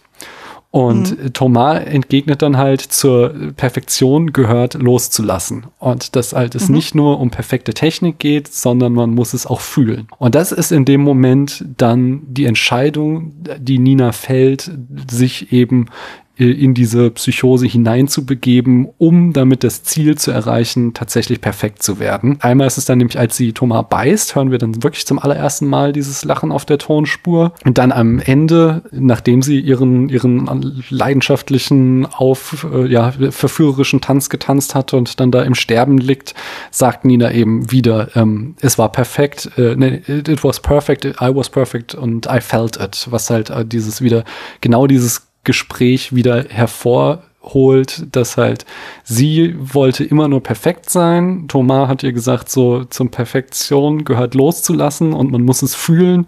Und genau diese Entscheidung hat sie gewählt und hat alles, was folgte daraus, bewusst in Kauf genommen, weil sie eben diese eine perfekte Darstellung erreichen wollte und hat das am Ende geschafft. Und das finde ich einfach eine, auch eine sehr schöne Lesart, weil sie das plötzlich eben wieder zu einer sehr aktiven Protagonistin macht und dem Film so eine neue, andere Interpretation gibt. Das, ja, mhm. wie siehst du das? Ja, das macht auf jeden Fall sehr viel Sinn. Also, genau, da haben wir auch wieder, wieder diese schöne Klammer, so dieses so, okay, wir haben dann das erste Gespräch dann so von wegen so, I wanna be perfect und am mhm. Ende, it was perfect, dann so, mhm. da haben wir ja wirklich dann diesen Bogen, der dann auch geschlossen wird. Ja, ist halt nur die Frage mit der Psychose, dann, ob das tatsächlich ab dem Punkt dann schon losgeht, weil so wie ich das jetzt verstanden habe, ähm, sie hat ja zum Beispiel auch so diese Eigenschaft, dass sie sich ständig den Rücken aufkratzt. Mhm. Und das war ja anscheinend schon vorher der Fall. Mhm. Wobei das auch wieder, da sind wir auch wieder im Bereich der unzuverlässigen Erzählerin, weil wieso kann die Mutter die Wunde sehen, aber mhm. wenn wir sie später bei der äh, Anprobe sehen, hat sie keine Wunde, sondern dann kommt heraus, dass diese Wunde auch wieder nur imaginiert war und ihr Rücken ist eben nicht verkratzt. Ja gut, aber ich, wir wissen ja jetzt nicht, wie, äh, wie lange das, äh, der ganze Prozess dann ist. Also wie, in welchem Zeitraum spielt das Ganze. Mhm.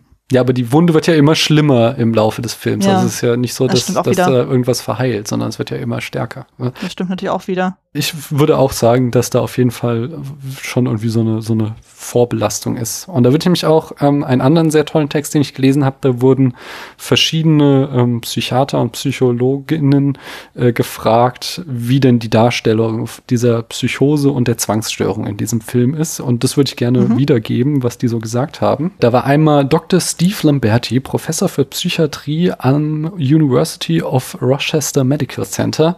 Und er sagt, es ist in gewisser Weise poetisch, ähm, hier eine schiefgelaufene Transformation Situation zu zeigen. Er sagt, positiv an der Darstellung ist, dass wir mehrere Risikofaktoren im Leben von Nina haben, die eine Psychose auslösen können, wenn jemand schon anfällig dafür ist, aufgrund zum Beispiel ja, einer genetischen Anfälligkeit.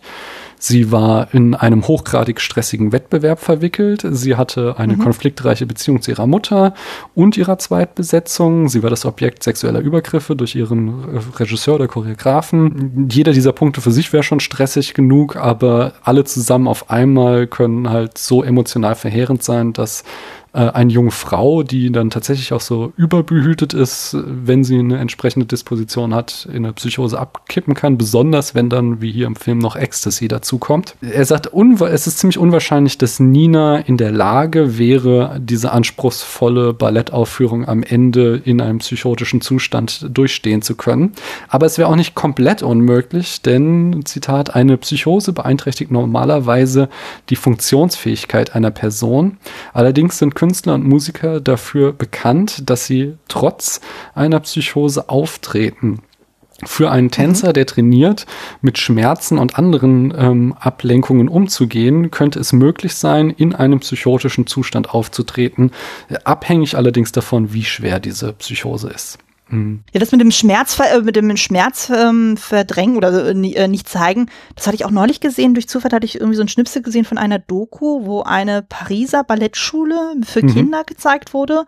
Und da wurde auch irgendwie eins der Mädchen irgendwie gefragt von wegen, ja, was ist denn so mit das Schwerste? Und sie meint auch so, ja, ähm, zum Beispiel, dass du konsequent durchtanzen musst, selbst wenn du wirklich mhm. Schmerzen hast, sozusagen. Also das wird denen ja quasi dann wirklich eingetrichtert bis zum geht nicht mehr. Du ja. musst immer die ganze Zeit strahlen oder in deiner, äh, quasi in der Rolle bleiben. Mhm. Und von daher könnte ich mir das auch vorstellen, dass das eben mhm. hier auch zutrifft, so dass dann Nina das dann auch tatsächlich dann so weit durchzieht. Wobei man ganz kurz das dann auch sieht, dann so, als sie dann das erste Mal den weißen Schwan dann auf der Bühne zeigt, wo sie auch zum Beispiel den Sturz dann hat, ja. dass sie dann auch einmal dann tatsächlich so äh, die Fassung verliert und auch dann, wo sie dann abgeht. Wir sehen ja auch wieder das, was wir im Prolog gesehen haben, so dieses äh, mit mit dem Rücken zu uns gewandt, sie trippelt von der Bühne und du siehst dann eigentlich, dass sie schon völlig zusammengebrochen ist dann, hm. ähm, weil sie die, ähm, diese Hebefigur gerade verkackt hat. Mhm. Behalt ihr den Gedanken, da kommen wir auch gleich noch mal zu, wenn wir dann so ein bisschen die Body-Horror-Aspekte noch besprechen, äh, direkt im Anschluss. Mhm. Ich möchte nur das kurz noch abschließen.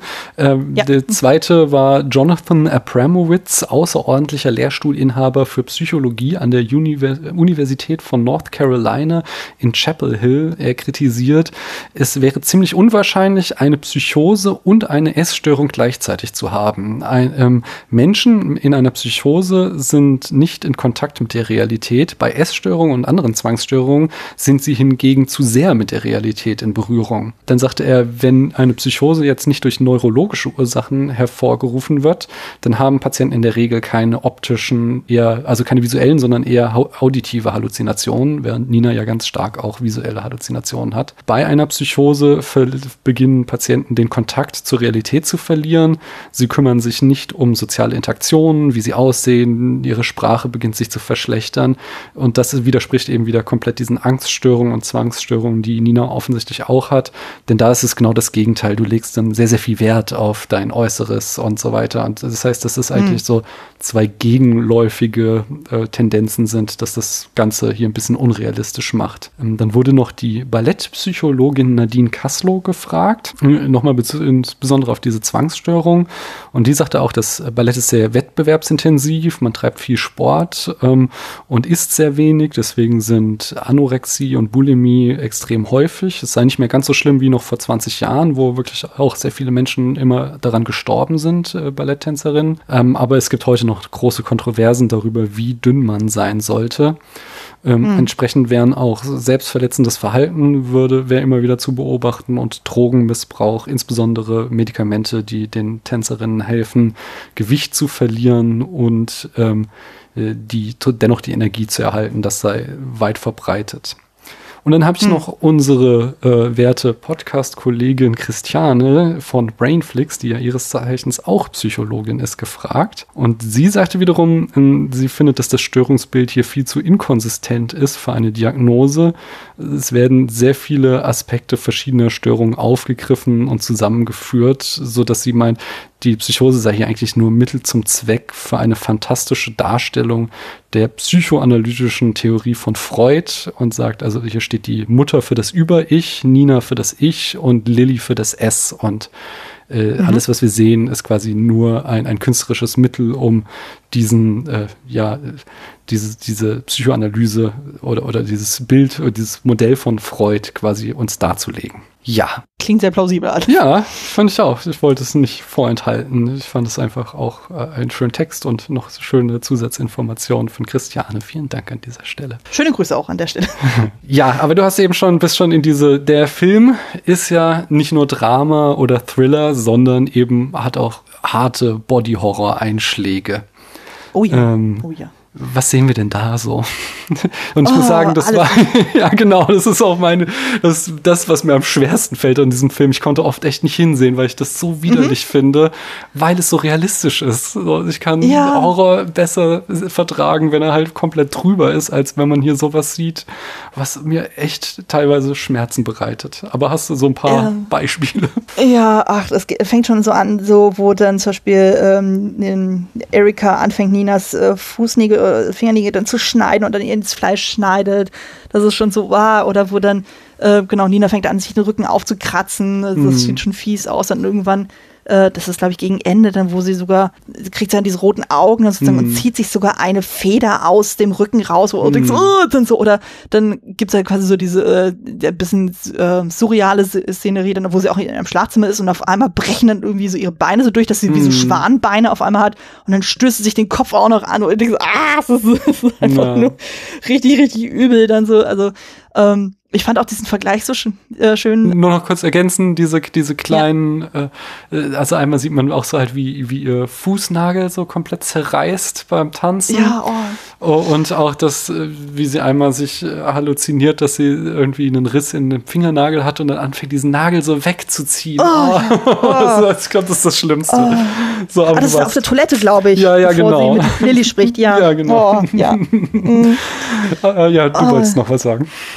Ja, ich fand das auch so schön. So, ich hatte dann auch gesehen, dann so, da hatten äh, Kritiker dann auch so den Film mit verschiedenen anderen Filmen verglichen. Mhm. Sie ist dann irgendwie so, ja, im Grunde genommen ist der Film so ein bisschen eine Mischung aus Die Roten Schuhe, also diesem Ballettfilm, in dem ich in der ersten Folge dann gesprochen habe, mhm. ähm, äh, kombiniert mit Carrie, von De Palma, dann so, wo es ja mhm. quasi um diesen Coming-of-Age-Charakter auch geht und diese überdimensionale Mutter. Äh, Rosemary's Bar äh, Baby, mhm. äh, wo auch so dieses, äh, ähm, so diese verfolgt werden Gefühl dann auch irgendwie hast. Und Die Fliege von Cronenberg, mhm. wo du ja auch so ja. diese Verwandlung von Jeff Goldblum dann hast, sozusagen, das hast du hier auch. Also es gibt ja auch dann zum Beispiel die Szene, wo sie das Gefühl hat, so ihre Fußnägel kleben aneinander, ja, versucht ja, abzureißen und bei dem anderen Fuß ist es schon zusammengefasst. Ja. Also, oh, also das ist schon heftig, heftig, heftig. Also in dem Moment weiß man natürlich auch, das ist definitiv Teil ihrer Halluzination. Das ist, passiert so mhm. real nie. Aber es sieht halt, weil es auch wieder mit der Kamera so dicht da dran ist und denkst aus, ah, es ist einfach mhm. heftig, heftig, heftig. Aber es vermittelt das Gefühl sehr gut. Hm. Ja. Da habe ich auch wiederum einen so tollen Text gelesen von dem Ballettkritiker Alistair Macaulay, der wiederum sagte, dass dieser ganze Body Horror halt nicht nur Selbstzweck ist, sondern dass das auch wieder, und das hast du eben auch schon angedeutet, ein, ein Kommentar ist darauf, wie Ballett eben die Körper der Tänzerin zerschindet. Ähm, mhm. Also du hast immer diesen Aspekt, ähm, dass, die, dass die Ballerina müssen immer ähm, schlank bleiben. Das heißt, sie müssen sehr restriktive Diäten vollführen. Zugleich müssen sie sehr viel trainieren, um, um halt fit zu bleiben. Sie dürfen aber auch nicht zu muskulös werden, weil dann wieder dieses Geschmeidige, diese Illusion des Schwerelosen dadurch verloren geht. Das heißt, dass sie da immer so, so ein Tanz auf des Messers Schneide haben, was irgendwie ihren Körper anbelangt. Ich finde es auch hier wieder mit der Kamera sehr gut eingefangen von Aronofsky, wie er teilweise echt schonungslos ähm, Natalie Portmans sehr dünnen Körper immer wieder lange draufhält und, und sie ihren, ihren wirklich äh, also so sehnigen Rücken zeigt oder auch diese Massageszene, wo die Masseuse ihr so unter die Rippen äh, reindrückt, oh, ja. oh. um, um die Zwergfellverspannung, Zwerchfellverspannung zu lösen. So, äh, das ist das schon mal so ein Aspekt. Ja, dann, dann kommt eben tatsächlich dieses hinzu, dass dieses Tanzen auf den C-Spitzen oft dafür zu führt, dass es so äh, rissige Zehennägel gibt, ähm, die mhm. auch oft nie mehr richtig nachwachsen oder zusammenwachsen. Ähm, selbst wenn Tänzerinnen irgendwann in Rente gehen, haben sie oft total zerschundene Füße und es heilt nie wieder mhm. komplett aus. Ta sie tanzen, und das hattest du eben auch schon oft mit eingeklemmten oder gebrochenen Zehen weiter. Und das Gemeine ist dann aber eben, dass man das, die Schmerzen nicht im Gesicht sehen darf, während der Tanzvorführung, obwohl sie teilweise echt, echt hart sind. Mhm. Dann wurde da noch äh, die, ich glaube, ehemalige Tänzerin Margaret Fontaine zitiert. Ähm, ich bin sicher, wenn jeder wüsste, wie körperlich grausam Tanzen wirklich ist, würde niemand zusehen. Nur die Leute, die sogar Stierkämpfe genießen. Für, für manche Tänzerinnen wären die Hüften total zerstört, andere die Wirbelsäulen, die durchs Tanzen kaputt gehen. Und äh, ja, genau, und äh, bei ihr selbst waren es auch die Füße, ähm, die, die am Ende ihrer Karriere komplett hinüber waren. Und so werden eben diese Körperhorror in Black Swan wird immer wieder quasi genommen als Metapher dafür zu zeigen, wie krass katastrophal dieser Sport für den, für den Körper der Tänzerinnen ist. Noch einen letzten Punkt, dann auch ein Zitat von der aus der Biografie der Tänzerin Tony Bentley. Äh, in ihrer Autobiografie sagte sie nämlich auch, dieses äh, Motiv des Kindlichen äh, ist halt auch hart mit dieser, ähm, mit dem Untergewicht und diesem möglichst keine weiblichen Formen ausbilden, hängt das stark zusammen, diesem Ideal, dass da eben auch eben durch Mangelernährung und durch Medikamente nachgeholfen wird, ähm, so dass dass sie, wie sagte sie, eine Kollegin sie mal gefragt hat, bist du sicher, dass du eine Tänzerin bist, nur weil sie dreimal in Folge ihre Monatsblutung bekommen habe. Denn mhm. echte Tänzerinnen, die würden halt keine Regelblutung bekommen. Die, das wird entsprechend unterdrückt mit ja, Unterernährung und Medikamenten. Und mhm. äh, ja, das sind halt auch so Aspekte, die der Film mitverhandelt. Und auch das finde ich sehr, sehr spannend einfach. Ja, ne, dass, dass dann die Periode zum Beispiel dann ausbleibt, sozusagen, das macht ja auch Sinn, so, weil wenn der Körper dann so krass auf so ein Minimum hm. runtergefahren wird, eben ja. zum Beispiel durch Unterernährung und sowas, so, dann sagt er sich auch so, ich meine, Periode haben ist scheiße anstrengend, ja. das ist heftig, dann so, und da setzt er sich dann dem Stress bewusst nicht aus, sozusagen, also da würde ich als Körper auch gezielt sagen, so, okay, wir äh, äh, scheiß auf Fortpflanzung, so, wir äh, stellen mal alles runter. Hm. Also das kann ich auf jeden Fall nachvollziehen.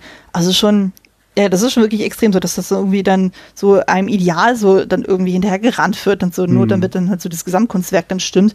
Und das wird ja auch in dem Film ja auch thematisiert, zum Beispiel, dass ja dann ähm, ich weiß nicht mehr, wie alt Beth in dem Film dann sein soll, aber die ist ja auch, glaube ich, dann Anfang 30 und so. Ja, sowas. Und ja. selbst dann, ähm, äh, das macht, äh, wirft ja Nina ihrer Mutter auch so ein bisschen vor, so dieses so, Mhm. ja, so von den, ja, ich habe dir zugunsten ja die Karriere aufgegeben, so, und sie meinte auch so, ja, du warst ja auch schon 28, also im Grunde ist es ja dann auch so ein bisschen so, ähm, so ein bisschen Stutenbissigkeit im Sinn von, ja, so, wenn du die 30 überschritten hast, dann tauchst du eh nichts mehr als Tänzerin, also von daher, so, ähm, das fand ich auch interessant als Aspekt, so dieses Angst vor dem Ersetztwerden, was ja dann Mhm. eben durch Beth ja auch extrem ausgestrahlt wird. Du bist Ja. einfach irgendwann ersetzbar als Tänzerin Mhm. und es kommen immer neuere, jüngere, frischere Gesichter dann ran. Ich meine, das ist ja auch ein natürlicher Verlauf, aber gerade beim Tanzen ist ja anscheinend die, äh, das Ablaufdatum ja doch relativ schnell dann irgendwie ja, auf überschritten. jeden Fall. Ja.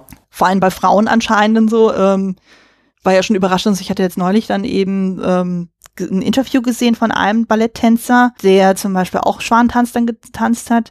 Und der ist jetzt aktuell bei einer Produktion von Die Roten Schuhe dabei, so, und der ist jetzt auch irgendwie Ende 40. Mhm. Ähm, das ist aber halt modernes Ballett und so, und anscheinend ist es da äh, ein bisschen äh, entspannter, was das Mhm. betrifft. Dann aber so dieses ganz klassische, was wir hier sehen, halt so diese, äh, diese klassische Choreografie mit den Tütü und hast du nicht gesehen, da wird ja anscheinend viel mehr so auf dieses Ideal gehalten, so von wegen, okay, äh, was auch ein bisschen in der Mo Modeszene auch ist, so von wegen, was du schon sagtest, dieses am besten so unkurvig wie möglich. Mhm. Also, dass es alles so, ähm, ja, fast schon Kindchenschema dann bleibt. Oder auch so denkst, oh, weiß nicht, so, wenn meine Tochter irgendwann mal sagt, oh, ich will unbedingt Ballett tanzen. Und ich immer so denke so, ja, aber bitte nur just for fun. Aber so beruflich überleg dir das sehr, sehr, sehr genau, ob du dir das antun willst. Also, das, ähm, Mhm. das muss nicht sein.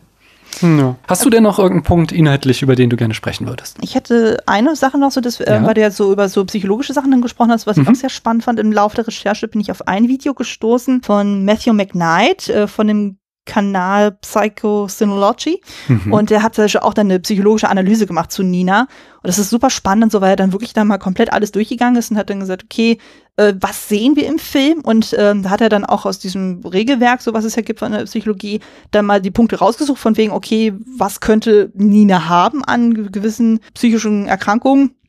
Und geht es wirklich dann Punkt für Punkt von durch, so von wegen so, okay, was ich eben visuelle Halluzinationen, audiovisuelle und dann macht er immer so Check, Check oder nicht Check. Und zum Beispiel auch dieser Punkt mit der Bulimie, sagte er dann so, ja, wir sehen zu wenig davon, als dass man tatsächlich gezielt sagen könnte, sie hat tatsächlich eine Bulimie oder eine andere Essstörung. Also wir sehen nur äh, die Szene mit der Grapefruit ganz am Anfang, wir sehen das mit dem Kuchen und wir sehen zweimal, dass sie sich über der Toilette übergibt und so, aber Mhm. das sei anscheinend nicht aussagekräftig genug, um gezielt wirklich sagen können, sie hat das explizit das dann so, aber gewisse andere Punkte Ja. hat sie auf jeden Fall, also das ist auf jeden Fall ein sehr spannendes Video, weil das dann wirklich sehr genau jeden Punkt nochmal durchgeht und dann sagt, okay, die Kriterien erfüllt es auf jeden Fall und die Kriterien, so, da ist zu wenig Bildmaterial, um wirklich explizit sagen zu können, das stimmt oder das stimmt nicht. Hm. Ja, Ähm, da würde ich nochmal, also äh, klar, ob da, wie das wie das Ding, ob da wirklich die Diagnosekriterien erfüllt sind, das kann ich natürlich überhaupt nicht beurteilen. Ich würde halt so wieder von Mhm. so einer Effizienz des filmischen Erzählens ausgehen. So, wenn uns Mhm. ein Film so ein Thema einfach viermal wieder in Erinnerung ruft, dann will der uns schon die Aussage machen, so zumindest irgendwas stimmt da nicht mit ihr und ihrem Essverhalten. So, Mhm. sonst hätte er das nicht wiederholt eingebracht. Ähm, und dass er da, es ist halt nicht sein Hauptfokus, deswegen wird das nicht irgendwie großartig thematisiert, aber ich finde das schon sehr, sehr eindeutig, dass diese Bilder immer wieder kommen, um uns zu zeigen, sie hat auf jeden Fall ein gestörtes Verhältnis zum Essen. Das stimmt. Ja. Ich glaube, eine Sache würde ich noch äh, sagen, was ich sehr, sehr spannend finde, ist ja auch äh, bei einer modernen Interpretation, also einer meiner Lieblingschoreografen momentan ist ja Matthew Bourne. Den hatte ich erstmals gesehen, da hat er mal ein Ball eine Ballettinszenierung von Edward Millen Shanahan gemacht, was ich super schön fand. Und der hat irgendwann auch Schwansee äh, sich vorgeknöpft. Und ähm, er hat dann 95 dann eine Version dann äh, auf die Bühne gebracht, wo die Schwäne komplett alle von Männern dargestellt werden. Mhm. Eventuell hast du schon mal ein Bild daraus gesehen. Kennst du den Film Billy Elliot, I Would Dance? Nee, den habe ich Bell? tatsächlich noch nie gesehen. Ach so, okay, weil es wird ja dann äh, zeigt dieser Junge da in der, äh, ich glaube in der irischen Provence oder der britischen Provence äh, und der soll eigentlich laut seines Vaters her äh, eben boxen können, aber er interessiert sich für Ballett und dann Mhm. wird er halt unterstützt und so und ja, äh, ganz am Ende sieht man ganz kurz ihn als erwachsenen Mann eben in der Rolle vom Schwan Mhm. dann sozusagen, also den, ähm, Mhm. das ist dann nämlich der Originaldarsteller Alan Coop, äh, Adam Cooper. Und äh, da ist halt eben das Spannende so, weil ja Matthew Bourne dann gezielt gesagt hat, so ja, er fand ja eigentlich schon immer dieses Bild doof so von diesen kleinen, fragilen Frauen und so, die ihre weißen Tütü dann irgendwie tragen und dann diese Schwäne äh, repräsentieren. Weil ganz ehrlich, Schwäne sind scheiße gefährlich. Also die können dir doch einen Arm brechen. Ja. Und wenn du da halt so diese Männer dann hast und sie dann halt äh, komplett ähm, oberkörperfrei dann so und du hast ja dann so, so ein helles Mieder und dann so eine Flatterhose dann, und die dann wirklich diese extrem äh, muskulösen Schwäne dann performen und dann einfach nur so einen schwarzen Strich auf der Stirn haben, so um zu sagen, okay, ich bin ein Schwan. Oder auch so merkst du, ja, stimmt eigentlich. Eigentlich sind, sind Schwäne nicht fragil, sozusagen. Das Hm. ist, äh, eigentlich sind das wirklich sehr, sehr aggressive Tiere. Also natürlich nur, wenn sie sich bedroht fühlen, Ja. aber. aber sie sind halt auch groß und interessant. stark. Ja, definitiv. Und ähm, ich fand es auch, ich habe auch mal eine Kritik gelesen, dann auch zu dem Look des Balletts an sich, weil eigentlich heißt es ja die ganze Zeit immer so, ja, äh, Thomas will dann irgendwie eine neue, sexy Version von Schwansee dann machen. Hm. Aber warum ist das Kostümbild dann so bieder? Also was heißt bieder? Also ich meine, es ist eigentlich immer noch sehr gut gemacht. Ich habe ja Interviews gesehen, also wo dann mal Details gezeigt wurden, da wurde ja auch viel gemacht mit Federn und sowas. Aber wenn man sagt, okay, man will was Neues machen, sozusagen, warum greift man immer noch auf diese Tütü-Dinger? Äh, ähm, äh, warum übernimmt man das immer noch so? Warum macht man da nicht irgendwie was so von wegen, am besten fast gar keine Kostüme oder dann nur so irgendwas ein bisschen locker flockiges, was eben dem modernen Zeitgeist dann entspricht Ja. und so. Aber dass man sich so an dem Alten dazu klammert und auch von der alten Choreografie. Also da ist ja auch, ich habe ja ähm, Elemente in dem Film gesehen, die habe ich in anderen äh, Inszenierungen auch schon gesehen, wo ich dachte, okay, also da ist eigentlich gar nicht so viel innovativ. Dann so, wo ich auch so denke, Hm. hm, da hat äh, die Kritik nicht so ganz unrecht. Also Ja. das war mir vorher auch nicht so aufgefallen, so, aber ich dachte mir so, ja, stimmt eigentlich. Also, Hm. was ein bisschen minimalistischer gehalten wird in dem Film, ist das Bühnenbild. Das ist tatsächlich eher reduziert. ja. Aber ansonsten, Das heißt Ja. vielleicht auch tatsächlich, dass dann einfach, weil, also so, so wieder aus Effizienzgründen, dass Aronofsky einfach einem viel breiteren Publikum ja Ballett näher bringen will und dass er Hm. deswegen vielleicht nicht zu abgefahren äh, sein wollte, um halt, ja, Leuten erstmal das näher zu bringen, die sonst gar keinen Kontakt damit haben. Aber insgesamt klar, ich habe auch schon irgendwie, also jetzt Ballett kenne ich mich, wie gesagt, nicht aus, aber ich habe schon Theateraufführungen äh, und auch Opern gesehen, die halt, äh, also dagegen war das ja echt äh, banaler Scheiß, die äh, wesentlich moderner inszeniert waren. Ja, hm. ja ähm, sonst noch was inhaltlich? ähm, nö, ich glaube, das Wichtigste haben wir jetzt eigentlich. Also, ich habe jetzt nichts weiter, was ich noch ergänzen würde. Ich hätte noch so eine Handvoll Zitate und Referenzen, die würde ich dann bringen, die in dem Film stecken. Hm, Zum einen sagte Aronofsky, er zitiere Dostojewskis Der Doppelgänger von 1846, ähm, der auch, ähm, das Buch beginnt auch genau wie hier der Film mit dem Erwachen aus einem Traum und dann kommt halt dieses Dualitätsthema wird da aufgegriffen. Dann habe ich gelesen, ohne den Film zu kennen, kann ich das nicht beurteilen, dass diese finale Konfrontation äh, zwischen Nina und Lily ein Zitat wäre von Black Narcissus von 1947, der finalen Konfrontation zwischen Catherine Byron und Deborah Kerr. Du hast selbst schon The Red Shoes erwähnt, der wohl zumindest so eine Inspiration für Aronofsky gewesen sein soll. In ja, dem Thema einfach, was, was wird dir abverlangt beim Ballett. Mm, Dieses Thema der sexuellen Ängste, da hat er sich wohl äh, von Repulsion 1965 von Roman Polanski inspirieren lassen, während visuell, besonders so diese düsteren Wohnungen und überhaupt diese düsteren Gänge, äh, da von 1968 Rosemary's Baby ebenfalls von Polanski einen großen Einfluss hat. Diese Metamorphose-Aspekt, äh, da bezieht sich der Film stark auf John Landis, An American Werewolf in London. Genau, und dann gab es auch wiederum so eine Kontroverse, die ich auch irgendwie strange finde. Also äh, der Film zitiert äh, meines Erachtens sehr eindeutig, obwohl ich den Film nicht kenne, aber ich habe jetzt Bilder gesehen und die sind schon sehr stark, dass der Film eben ähm, Perfect Blue aus dem Jahr 1997 von Satoshi Kon, ein Anime-Film, zitiert. Ähm, und da hat aber irgendwie Aronofsky äh, irgendwie so komische Aussagen gemacht, wie so, ja, nee, das wäre keine Absicht und äh, er, hätte, er würde Perfect Blue gar nicht kennen, was halt super strange ist, weil ich glaube, so in jedem YouTube-Video, was du dir angucken kannst, wo es um filmische Zitate geht, siehst du halt dann auch aus Perfect Blue und ähm, Requiem for a Dream diese beiden Badewannenszenen, die halt auch eins zu eins sind. Also das ist so, dass er mir erzählen will, er kennt den Anime nicht, aber in mindestens zwei seiner Filme äh, explizite Filmzitate dazu hat. Äh, Also so diese ganzen Spiegelbilder, da gibt es auch sehr, sehr viele Ähnlichkeiten bei Perfect Blue und hier Black Swan. Das ist äh, irgendwie war das strange, aber vielleicht wurde er da auch falsch zitiert. Da möchte ich ihm jetzt nichts unterstellen. Ja, Anne, dann eine Sache bleibt uns noch. Auf einer Skala von 1 bis 100 Punkten, wenn du möchtest, äh, darfst du diesem Film eine Note geben. Was bekommt er denn von dir? Ja, ich habe den ja auf Letterbox äh, 4,5 von 5 Sternen gegeben. Das Mhm. heißt, es sind schon mal mindestens 90 von 100. Hm, hm, hm. Ich würde jetzt mal auf 94 gehen. Ja, sehr schön. Und damit wird er echt weit oben landen, denn ich habe fast nichts auszusetzen. Also ich finde, ich würde wieder ihn zu meinen Lieblingsfilmen zählen. Ähm, nach den jetzt zweiten und dritten Mal, die ich ihn gesehen habe, würde ich sagen, es gehört schon mit zu den besten, was es da draußen gibt für mich. Das Einzige, was ich ja kritisierte, diese äh, bisschen ambivalente Rolle von Thomas. Ich finde es auch spannend dadurch. Also das, das äh, gibt dem Film auch einen gewissen Reiz, dass er sich da nicht so eindeutig pos- positioniert, sondern da moralische Grautöne hat. Aber ja, ich kann es halt nicht hundertprozentig unterschreiben. Ich finde ihn halt schon ziemlich heftig kacke. Und äh, dass der Film das vielleicht nicht unbedingt immer macht, äh, das äh, ja, macht so, so, ein, so einen ganz minimalen Abzug, aber echt nicht viel. Ich gehe jetzt auf 97 Punkte. Ist auch schon ziemlich hoch. Ja, auf jeden Fall. Viel höher geht's nicht mehr. Es gibt demnächst, äh, irgendwann in den nächsten Monaten, das ist auch vorproduziert, kommt hier eine Folge, wo ich zum zweiten Mal überhaupt nur die 100 Punkte ziehe. Aber da müsst ihr euch noch drauf äh, gedulden. Es bleibt spannend und äh, spannend bleibt es ja vielleicht auch in deinem Podcast äh, oder deinen Podcasts. Sag doch uns noch einmal, wo die Leute dich hören können, wenn sie noch mehr jetzt von dir hören möchten. Ja, ähm, mich kann man mit meinen Projekten finden unter klassiker-fable.de. Ähm, das Ganze ist im Haus der Second Unit. Und ähm, ja, damit bin ich halt vertreten halt in sämtlichen Podcatchern, bei Spotify, bei iTunes. Und ähm, ja, wenn man mir so direkt folgen will, also entweder kann man das über Twitter dann tun, sowohl mit Klassiker Fable als auch mit Kostüm Fable.